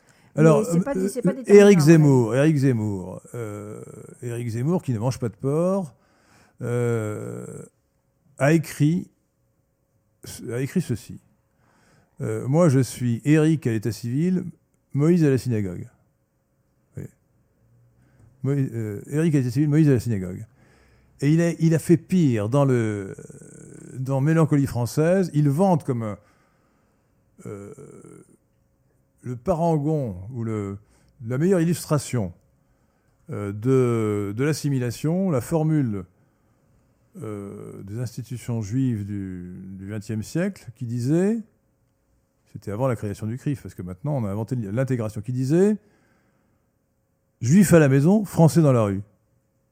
Juif à la maison, français dans la rue. Mais c'est comme si moi je disais euh, catholique à la maison, bah, français dans la rue. Bah, c'est la version euh, apparemment de, la laïcité qui voit. Mais vous, mais vous, vous, là, là, vous vous laissez berner par Zemmour. Non, la laïcité, c'est pas ça. Non, non. C'est le principe non, non, non, non, sa religion dans, la, dans, la, sphère privée. C'est pas du tout ce que ça veut dire. C'est une question d'identité. Ça veut dire, moi, je suis en public, je suis français, et en privé, je suis juif. C'est une opposition entre l'identité juive et l'identité française. Et moi, et, normalement, on devrait dire, il devrait dire français juif à la maison, français juif dans la rue. Et, c'est pas la laïcité n'interdit pas d'exprimer ses opinions religieuses. La euh, laïcité les réserve quand même aux, aux absolument champs et intimes. Mais c'est faux, mais, mais c'est faux. C'est ce que prétend la propagande judéocentrique. C'est totalement faux. La laïcité n'interdit pas de chanter dans la rue euh, catholique et français toujours. Mais je suis désolé. Euh, croire que la, la, laïcité a dit simplement, la laïcité bien comprise, dit simplement que la politique ne doit pas être influencé par, par la religion et qu'il faut séparer la religion de la politique. Lui demander ça ne veut pas dire que dans le débat arrière-pensée qu'il avait, peut-être qu'il Mais, mais c'est pas une arrière-pensée. Il s'exprimait pas en, en, nom de sa religion. Il a, présenté, il a présenté l'idéal de l'assimilation comme français, euh, français dans la rue juif, euh, juif, euh, juif. Ça, pour le coup, je, je suis assez d'accord. à la maison. Ça veut, dire, ça veut dire, je suis vraiment juif et pas vraiment français. C'est ça que ça veut dire. Bah, ça, c'est vous qui interprétez. Bah, c'est clair, écoutez. C'est clair. C'est clair euh, quand on, quand, on a des a priori. Euh, moi, moi j'ai pas d'a priori. Je n'ai aucun a priori. J'ai lu, lu Zemmour sans a priori et je suis arrivé à cette conclusion après l'avoir lu. Bah, quand, quand, quand, le gars. Quand cette phrase, il faudrait lui demander personnellement. Bah, parce que vous croyez qu'il veut dire la vérité Parce que vous croyez qu'il veut dire la vérité bah, en tout cas, qu'est-ce qu'il entendait dans, dans, dans, cette phrase? Moi, je comprends. Mais moi, je sais ce qu'il entend. J'ai lu, lu, lu, son livre. Il, fait, il, fait, un livre Mélancolie française de dénigrement de la France. et il termine ça en disant Juif à la maison, français dans la rue. Ben non, il aurait dû dire juif et français à la maison comme dans la rue. Voilà, voilà, voilà, voilà la seule phrase. vrai qu'en plus, alors l'inconvénient, c'est qu'il y a des juifs français et bon, euh, ça, ça a l'air d'opposer les deux, euh, les, les deux appartenances. Un français juif doit se considérer comme tous aussi français qu'un français catholique, un français protestant ou un français athée ou agnostique. Voilà. Et donc, cette phrase est dire ça insupportable. pour limiter Non, c'est une négation. De la religion à la sphère privée. Bon, c'est ce que dit, euh, c'est toujours ce que dit la, la- la laïcité. hein. Mais je vous explique que cette définition de la laïcité est une façon totalement biaisée de la définir et que ça n'est absolument pas cela. La laïcité, euh, ça n'est absolument pas euh, bien comprise. Enfin, il n'a jamais été interdit de. D'ailleurs, écoutez. Écoutez, euh, comme si, les, comme si les juifs ne se présentaient pas comme juifs dans la sphère publique. Le CRIF n'existe pas? Le, le Conseil suprême C'est des, des- des organisations euh, Eh ben, co- communautaires, mais les ah bah parce que bah, eh bien, vous trouvez que le communautarisme est com- compatible avec la République? Ah non, mais je attendez. pas- moi, je ne suis pas pour le Ah communautarisme. bah voilà. Bon. On parle pas du CRIF. Là, il parle pas du CRIF. Il parle de lui en tant que personne, en tant qu'individu. On va pas. Je, pas- pas. En fait, j'avais pas prévu de le défendre. Mais Vous en arrivez à, défendre- à défendre. Zemmour alors que, alors Mais que c'est un, pour- c'est un juif qui rejette l'assimilation. Voilà. Et, et donc, ce n'est pas, pas un bon français, un, Fran- un bon français. Moi, je, je- je connais bien, j'ai connu notamment le, François- le- le professeur François-Jean Dreyfus, qui était un ami d'origine juive, qui s'est d'ailleurs converti au christianisme. C'est- il n'aurait jamais dit juif à la maison, français dans la rue. Vous comprenez Ça, c'est insupportable. Bah, hein. c'est vrai que. euh, euh, Zemmour. Il n'aurait jamais dit, il Zemmour- n'aurait jamais dit Moïse, Moïse, euh, Éric à l'état civil, Moïse à la synagogue.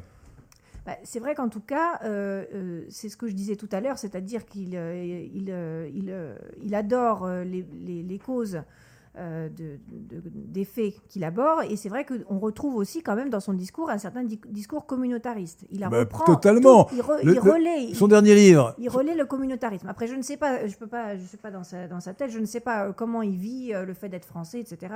C'est pas le sujet. Moi, je, moi, je parle, je parle de son action politique, voilà, idéologique ça et de ce qu'il écrit. personnellement, Mais, De ce euh, qu'il écrit. En tout cas, euh, il, il revendique quand même beaucoup un modèle, euh, un modèle euh, de, francité euh, qui euh, qui s'articule, qui épouse des contours communautaires. Il le reprend. Alors c'est vrai que c'est tout à fait contradictoire avec l'idée de la France, puisque le, le principe de la France, l'Europe en général, mais en principe de la France, c'est l'État. Donc les gens s'identifient en tant que Français à l'État. Enfin, Ah non, que- non, non, non, non, non, non. ils ont une non, appartenance politique. Ben si, quand vous, quand vous, le, le principe du débat politique en France, c'est que vous, vous vous exprimez en fonction de vos convictions personnelles. Vous ne, vous ne, va- vous n'allez pas obéir à des, comme c'est dans, certains, dans certaines cultures. Je ne critique pas, chacun son fonctionnement, mais quand même le, le fonctionnement en France, c'est que euh, vous, vous vous déterminez en fonction de vos convictions politiques quand Ah, vous- dans le débat politique. C'est la non liberté d'expression. hein, Voilà, qui existe encore un peu. Ne reprenez pas parce que voilà, ça va être la défense de votre communauté, vous devez défendre les trucs d'une communauté. Alors Non. justement, La référence, c'est l'État et le discours. mais, mais- mais pour un républicain, et même pour un national qui n'est pas républicain, il n'y a pas de communauté juive, il n'y a pas de communauté Oui, en dehors de la communauté nationale. Voilà. Donc le communautarisme est, est absolument contraire au principe d'unité nationale. Euh, c'est vrai que Et alors, discours peut être ambigu là-dessus. là, il n'est pas du tout ambigu, euh, enfin il est ambigu pour ceux, qui, pour ceux qui ne veulent pas voir la vérité. Euh, Non, non, il est clair, il est clair, il est complètement il y, a, communautariste. il y a quand même un- une des petites connotations communautaristes et à ce titre, Et euh, alors, et contraire au son dernier de livre, son dernier livre, Le Destin français, euh, fait l'apologie d'Israël en expliquant, en expliquant que la France, c'est un Israël raté. Quoi. Le Israël, c'est la, euh, c'est la nation idéale et que la France doit imiter Israël. Moi, c'est pas comme ça que je l'ai je Je, schématise à peine. hein. Euh, je l'ai lu. Il reprend encore une fois. le- Il le- est complètement judéocentrique. euh, il reprend l'histoire française sous le prisme, voilà, de toujours une ambition démesurée. euh, qui aboutit constamment à des échecs. comme Et dans, qui- comme dans Mélancolie française. La, la France serait un échec incarné. Ce qui, se- mais c'est Oui, scandaleux, c'est- oui. totalement faux. La France est une immense réussite Bah historique. oui, que cet imbécile, enfin c'est pas un imbécile, mais que cet individu mesquin ne peut pas voir et ne veut pas voir. Bah, en tout cas, pour quelqu'un Ne qui prétend défendre la France, euh, dire que c'est un C'est échec une imposture. incarné, euh, c'est en effet une imposture. C'est une imposture, voilà. Alors est-ce que vous voyez d'autres imposteurs à, euh, d'autres imposteurs à signaler euh, dans, le, dans le débat public? Est-ce qu'il y a des, des gens qui défendent Zemmour dans les, dans les questions? Non, personne ne défend Zemmour. Très Il bien. n'y a pas de Zemmour en particulier? Non, alors parlez bien dans le micro. Oui.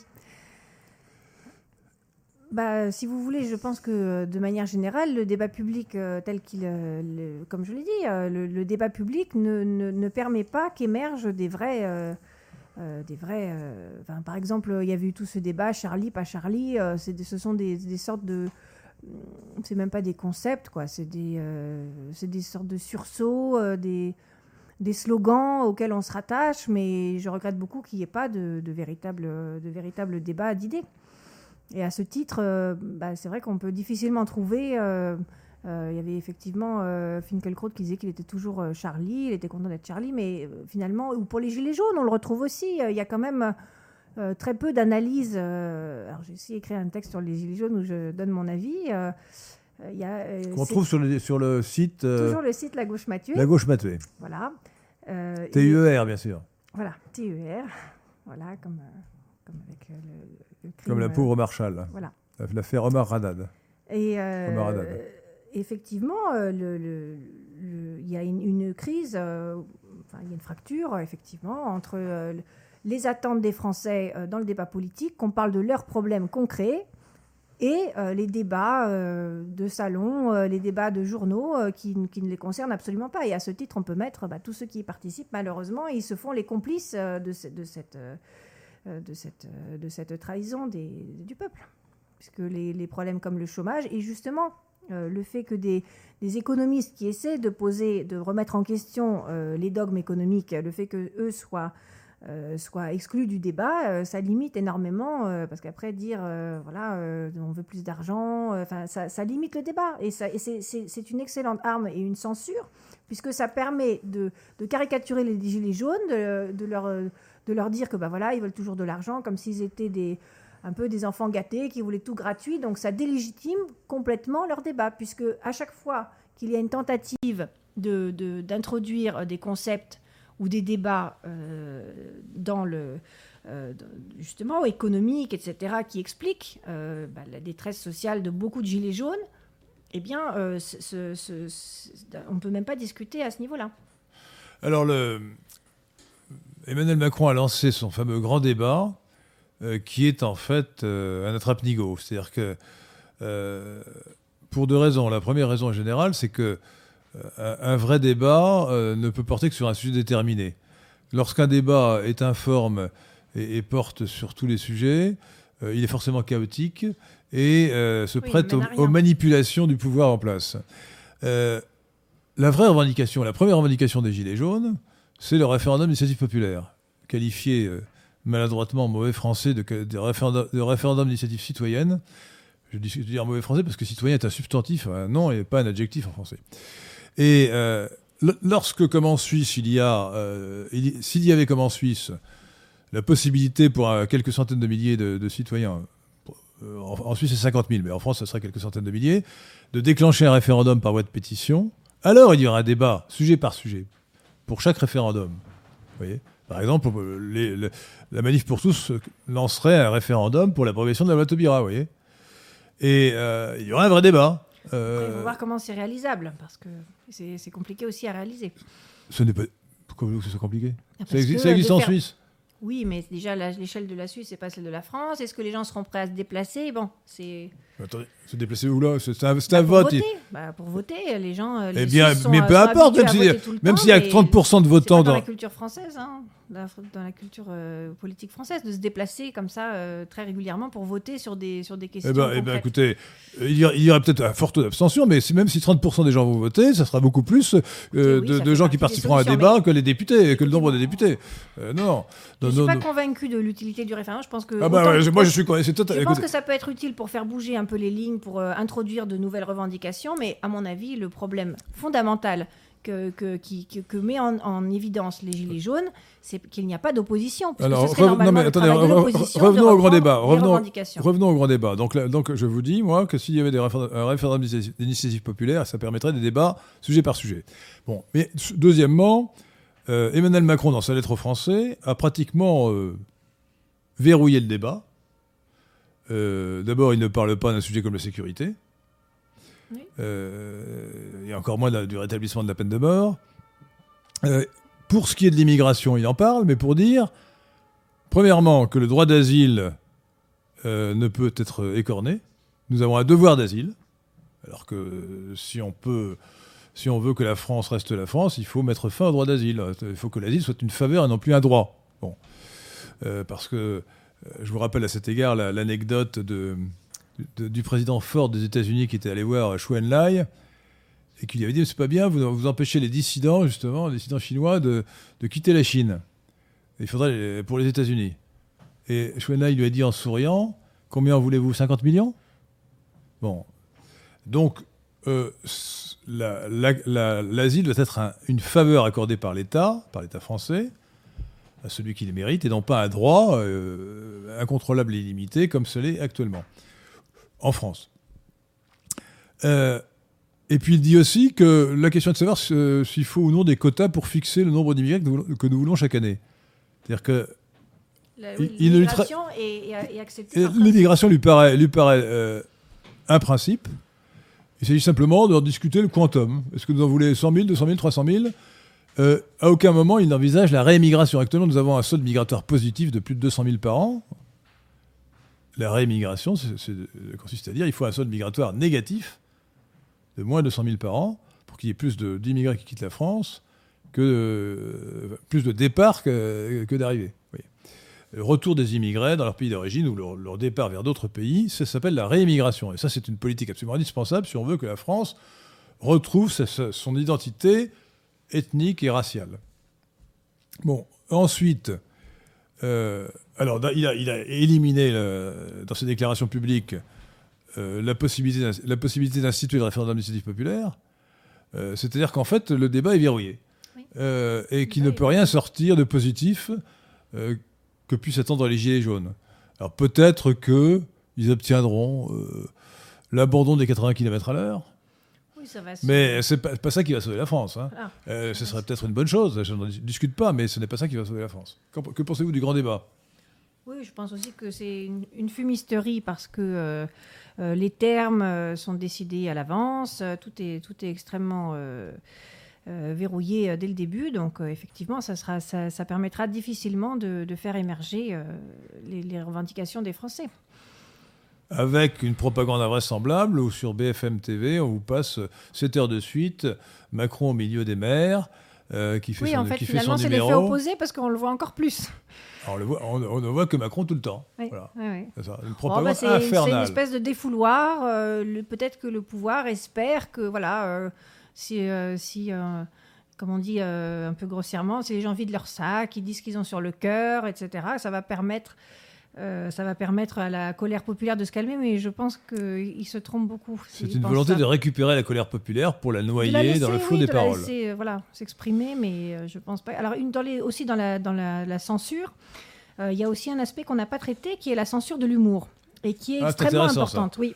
Vous pensez à, vous pensez à, Dieu, à Dieudonné, peut-être Alors, euh, pas, tellement, euh, c'est pas, pas tellement à lui, euh, parce que, mais en revanche, je pensais plutôt à des, euh, à des, à des, parce que lui, il a quand même un humour euh, particulier, bon, qui, qui à certains égards peut être, à mon avis, enfin, peut être réprimé, enfin, peut être critiqué. Comment ça réprimer Mais non, il a le droit de s'exprimer.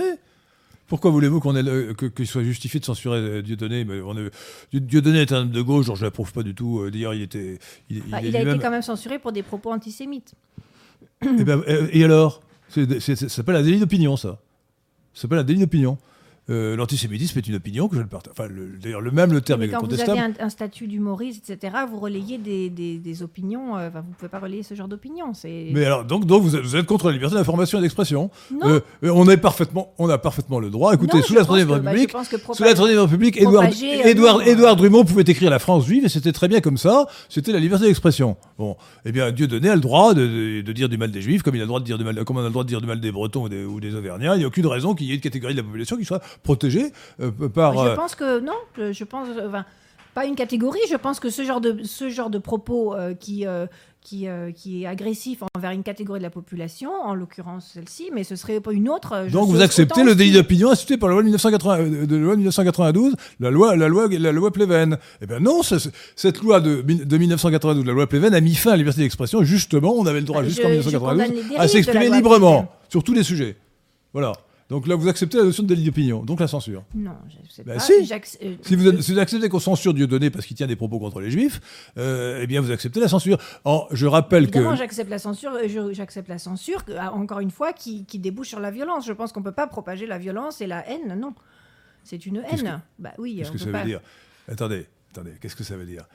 Dire, du, dire du mal des gens, euh, appeler, appeler à la haine et à la violence, ça c'est condamnable, mais ça c'est la loi Ah oui, de, eh ben, c'est- la loi d'origine de 1881 sur, la- voilà. de- Sur, On est de la presse. hein. Mais pas- là- il faut pas. euh, Appeler, appeler à la violence contre, une- contre des gens, euh, ça c'est condamnable, et ça a toujours été condamnable. En revanche, euh, faire une plaisanterie sur les juifs, les bretons, ou n'importe quelle catégorie, ça doit être accepté, vous voyez. On peut, faire, on peut raconter des blagues belges sans être poursuivi par... Bah, En l'occurrence, je ne sais pas, pour être honnête, je ne sais pas exactement pour quels propos précisément. Je sais qu'il a été condamné pour des Mais de manière scandaleuse. Pour délit- il a été condamné pour délit d'opinion dans un procès politique fondé sur des lois scélérates. Voilà, voilà, voilà ce qu'on peut dire.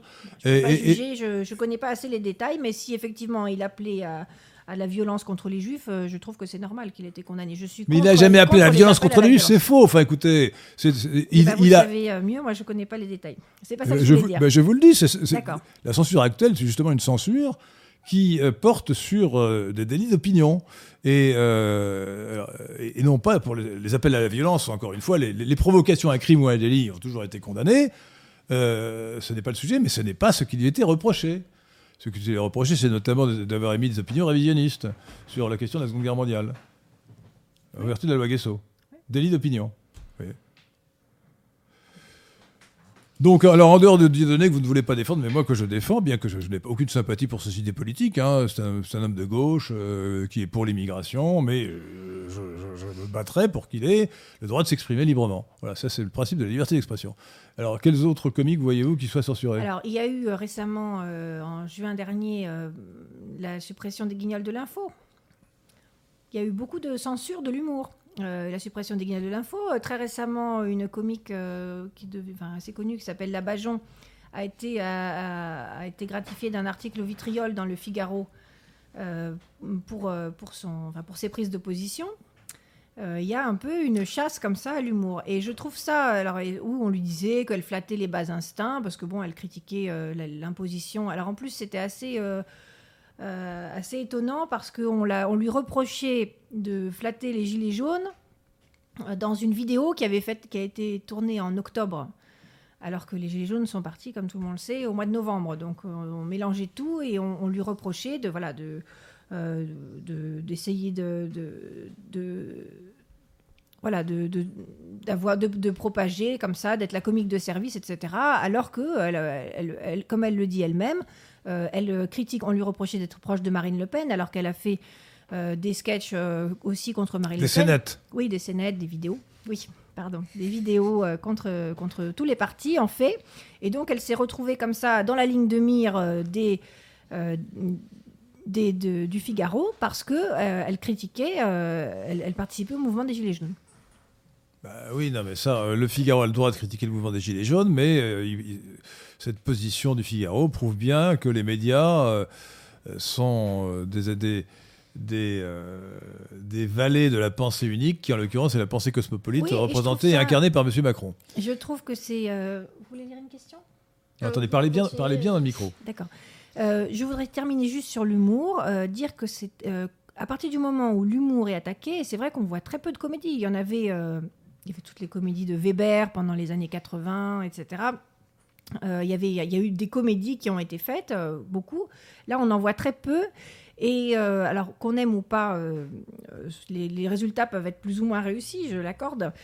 Mais le, fait, le fait même que l'on fasse comme ça une, qu'on censure l'humour, c'est une dérive très inquiétante. Pourquoi? Parce que l'humour, c'est un des espaces de liberté dans la société. Ça permet euh, justement à la société de s'autocritiquer, euh, de, justement d'exprimer euh, des, excès, euh, des tensions. Et donc c'est à ce titre extrêmement salutaire. Et en outre, il y a également un rôle anthropologique de l'humour. C'est-à-dire que, comme le disait Bergson dans son traité sur le rire de 1900, euh, le rire est toujours le rire d'un groupe. Parce qu'il permet donc à ce groupe de se retrouver sur des valeurs, sur, par exemple, euh, euh, des présupposés, sur un vécu commun. Et à partir du moment où vous attaquez l'humour, vous ne le permettez plus euh, à ce peuple de faire société. Et c'est Ouais, le rire est libérateur. oui, le rire est tout à fait libérateur. C'est et c'est une émotion fondamentale. Euh, ça, ça donne justement, ça participe de la cohésion du groupe et également c'est la bonne humeur. Alors, Même les rois avaient leurs bouffons. Oui, évidemment. Et puis il y avait toute la tradition du carnaval qui était aussi une explosion aussi de, de, voilà, de farces, etc., de situations grotesques qui permettaient justement que l'ordre social ne, devienne, ne devienne pas oppressif. Euh, et, et, là, on n'en a plus du tout. Et d'ailleurs, euh, c'est pas un hasard d'ailleurs que si dans les régimes totalitaires, on n'a plus d'humour. C'est-à-dire qu'on a un comique, on a un, voilà, on a un rire, mais sans humour. C'est toujours, bah, par exemple, on peut prendre, euh, c'est un comique de situation. On peut prendre des, soit des films, par exemple, de la période stalinienne. Alors c'est toujours, par exemple, moi, notamment, il y en a un, une jeune fille qui est, pressée à un rendez-vous, donc c'est une postière. Euh, je raconte l'histoire en quelques mots, euh, qui, euh, pressée par son rendez-vous, expédie la dernière tâche qu'elle avait à faire, où elle devait envoyer dans une maison de repos soviétique les passeports de deux personnes qu'il avait oubliées chez elle. Et il se trouve que dans, sa précipitation, elle intervertit les, passeports, les papiers d'identité, et sur place, dans la maison de repos, comme il fallait avoir voilà, ces papiers pour avoir le droit à euh, tous les avantages du, lieu, euh, ça crée énormément de quiproquos. C'est une comédie euh, très connue des années 30. Alors, ce qui est typique dans ce genre de, donc il n'y a absolument aucun humour, il n'y a aucun présupposé, c'est juste le, le comédie de situation, une anomalie qui nécessairement est toujours après rétabli. C'est-à-dire qu'à chaque fois, euh, les systèmes totalitaires étant très complexes et donc très fragiles, la moindre anomalie, le moindre grain de sable, à la fin de l'histoire, il faut absolument que ce soit rétabli. Et euh, c'est vrai que c'est inquiétant quand on voit euh, l'absence d'humour et la, chasse un peu à, l'humour soi-disant incorrect. Parce que c'est aussi les fanatiques, par exemple les islamistes, et eh ben c'est typiquement une, une doctrine qui, euh, qui, qui, ne supporte pas l'humour. Euh, bon, il y avait euh, évidemment lors des attentats. Y compris les caricatures de Mahomet. Tout à fait. les, les, qui, ont, qui, sont, qui, ont, fini tragiquement pour ceux qui. Effectivement. Alors c'est vrai que bon, c'était évidemment une provocation. Ils étaient allés un peu fort. Mais il n'empêche que les attentats contre Charlie Hebdo, finalement, euh, ce sont des gens qui ont été assassinés pour de l'humour. C'est gravissime. C'est comme par exemple. Du mauvais humour, mais bon. Sous, Staline, oui, je suis d'accord, c'était du mauvais humour, mais malgré tout, qui ne méritait pas la mort. Ah bah non, ça. Euh, c'est comme sous Staline quand vous pouviez vous faire fusiller parce que vous avez raconté une, mauvaise histoire drôle. Voilà. Donc euh, c'est vraiment très inquiétant. Victoire, pour les auditeurs de Radio Athéna. Alors une question, une question de Stuf. Seriez-vous intéressé par un débat avec Zemmour? Bah oui, volontiers, avec grand bah oui, plaisir. Bah, volontiers aussi, oui, bien sûr. Mais je, doute qu'il accepte. À mon avis, il n'acceptera pas. Mais très volontiers. oui, bien sûr. Je suis, pour ma part, intéressé à, à, débat avec n'importe qui. Entre hein. parenthèses, quand j'avais écrit cet article, donc ça remonte, euh, la lettre, ça s'appelait la, lettre ouverte à Eric Zemmour. Alors l'article, l'article, l'article qui s'intitule sur notre site lesquin.fr, Zemmour sans complaisance. Euh, date de 2015. Voilà, 2015, et je lui avais adressé. Et il m'a pas répondu. Ah bah Alors, évidemment. il évidemment. Euh, d'accord, mais bon, donc c'est pour ça que c'est ça qui me fait dire que. Alors vous lirez sur le site lesquin.fr, vous, lirez l'article de Raphaël Auclair, Zemmour sans complaisance, et un article que j'ai fait qui, est, qui, est plus, qui est plus euh, polémique, qui s'appelle Un parasite nommé Zemmour. Ah oui. Un parasite nommé Zemmour. C'est plus radical. Voilà. Mais c'est une démonstration en 10 points.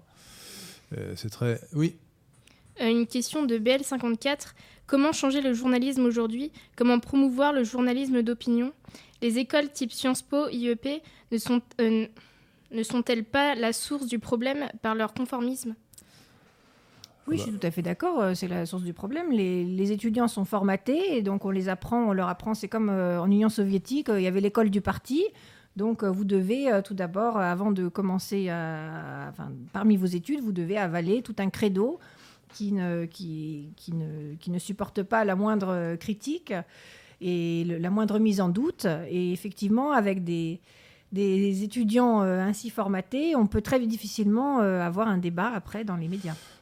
il est vrai que le journalisme et les journalistes sont une, des composantes de la censure ils sont formatés, euh, ils sont formés et, déformés dans les écoles de journalisme, et ensuite ils subissent la loi du, la loi du milieu. C'est-à-dire que euh, un journaliste sait que s'il prend des opinions un peu exposées sur certains sujets, notamment sur l'immigration, il va être ostracisé. Il sera ostracisé. Alors dans le langage journalistique, on dit tricard, c'est-à-dire que toute sa carrière, alors sauf à aller dans quelques. Il y en a très peu, c'est pour la presse écrite, il n'y en a pratiquement pas.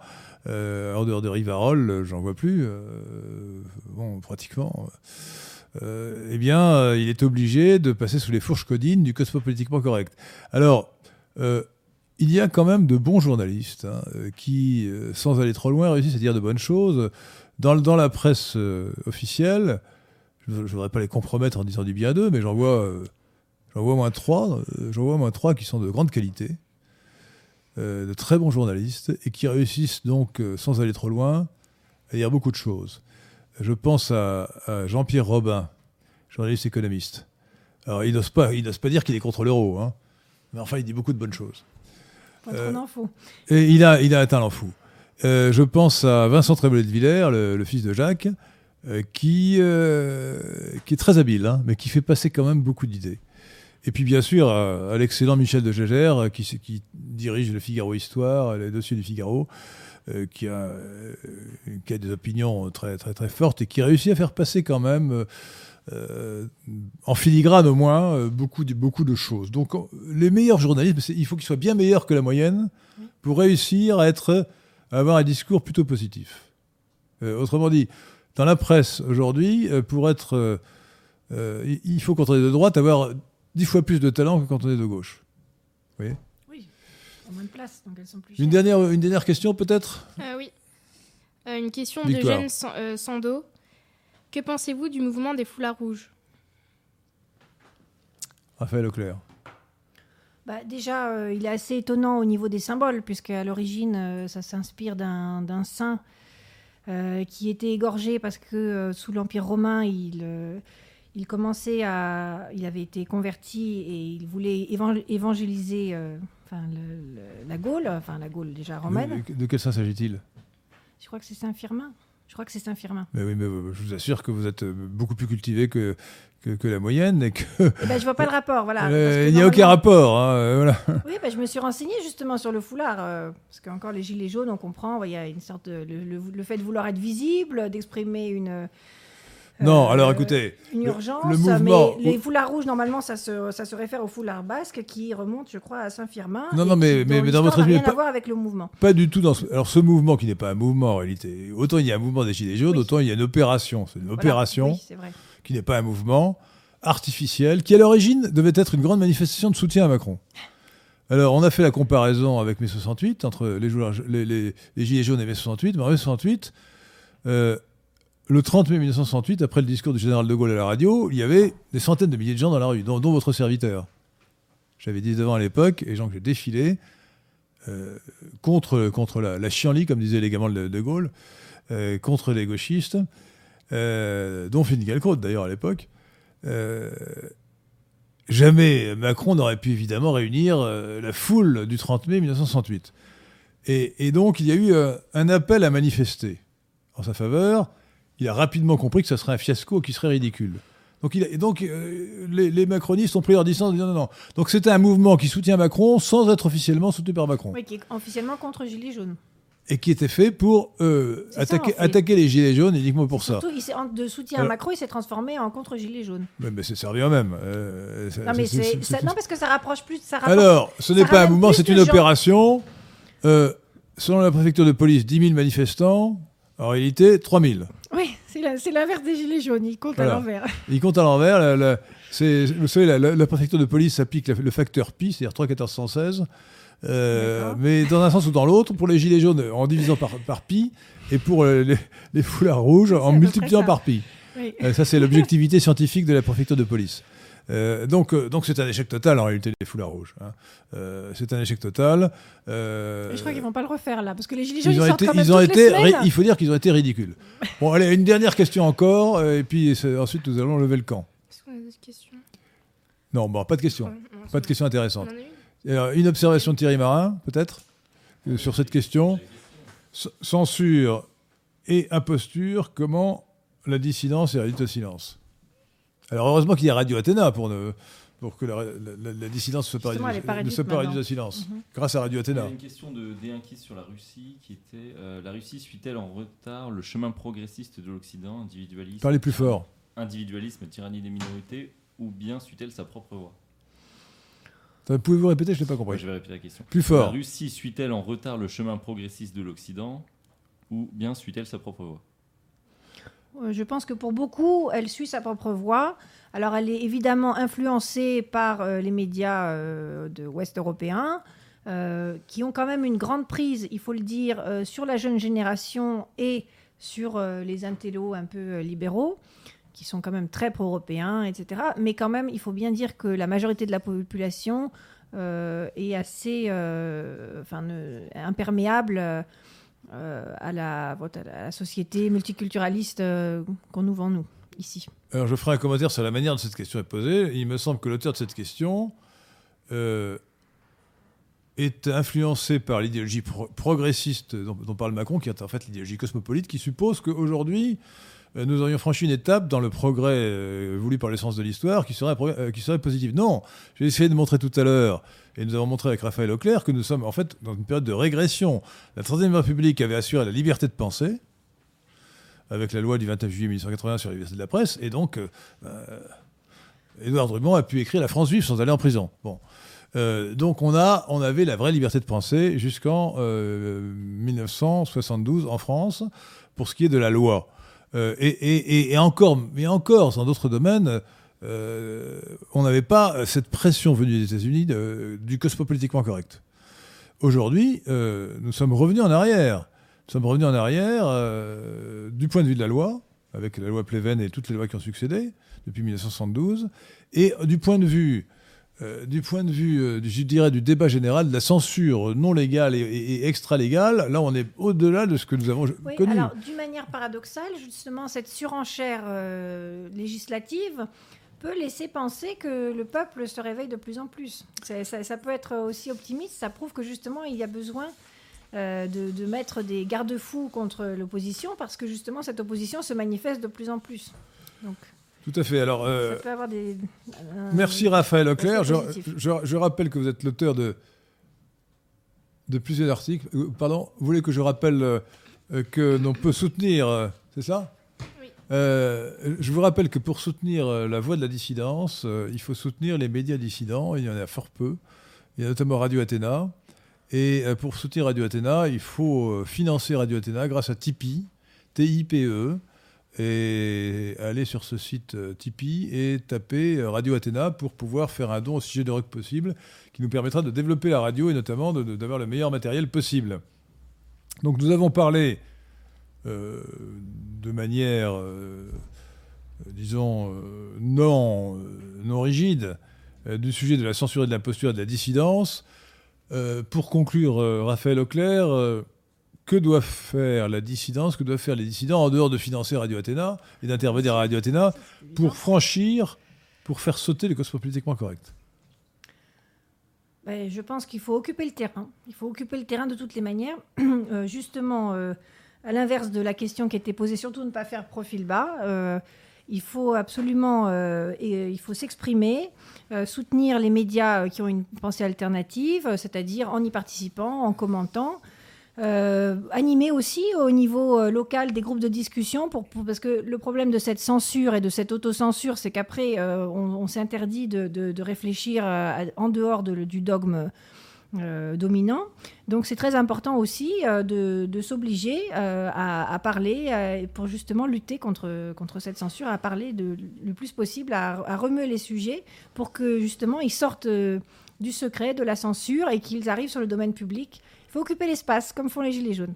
Merci Raphaël Auclair. J'ajouterai pour ma part que le point euh, premier, qui est peut-être le plus important, c'est euh, le vocabulaire.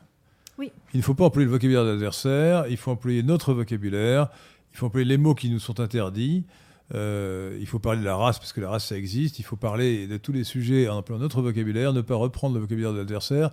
Je vous conseille d'aller voir sur le site lesquin.fr et notamment les, les articles des analyses qui sont dans la, rubrique analyse, vous verrez ce qu'il faut trouver comme mot euh, pour euh, ne pas être imprégné de l'idéologie dominante qui s'appelle le cosmopolitisme.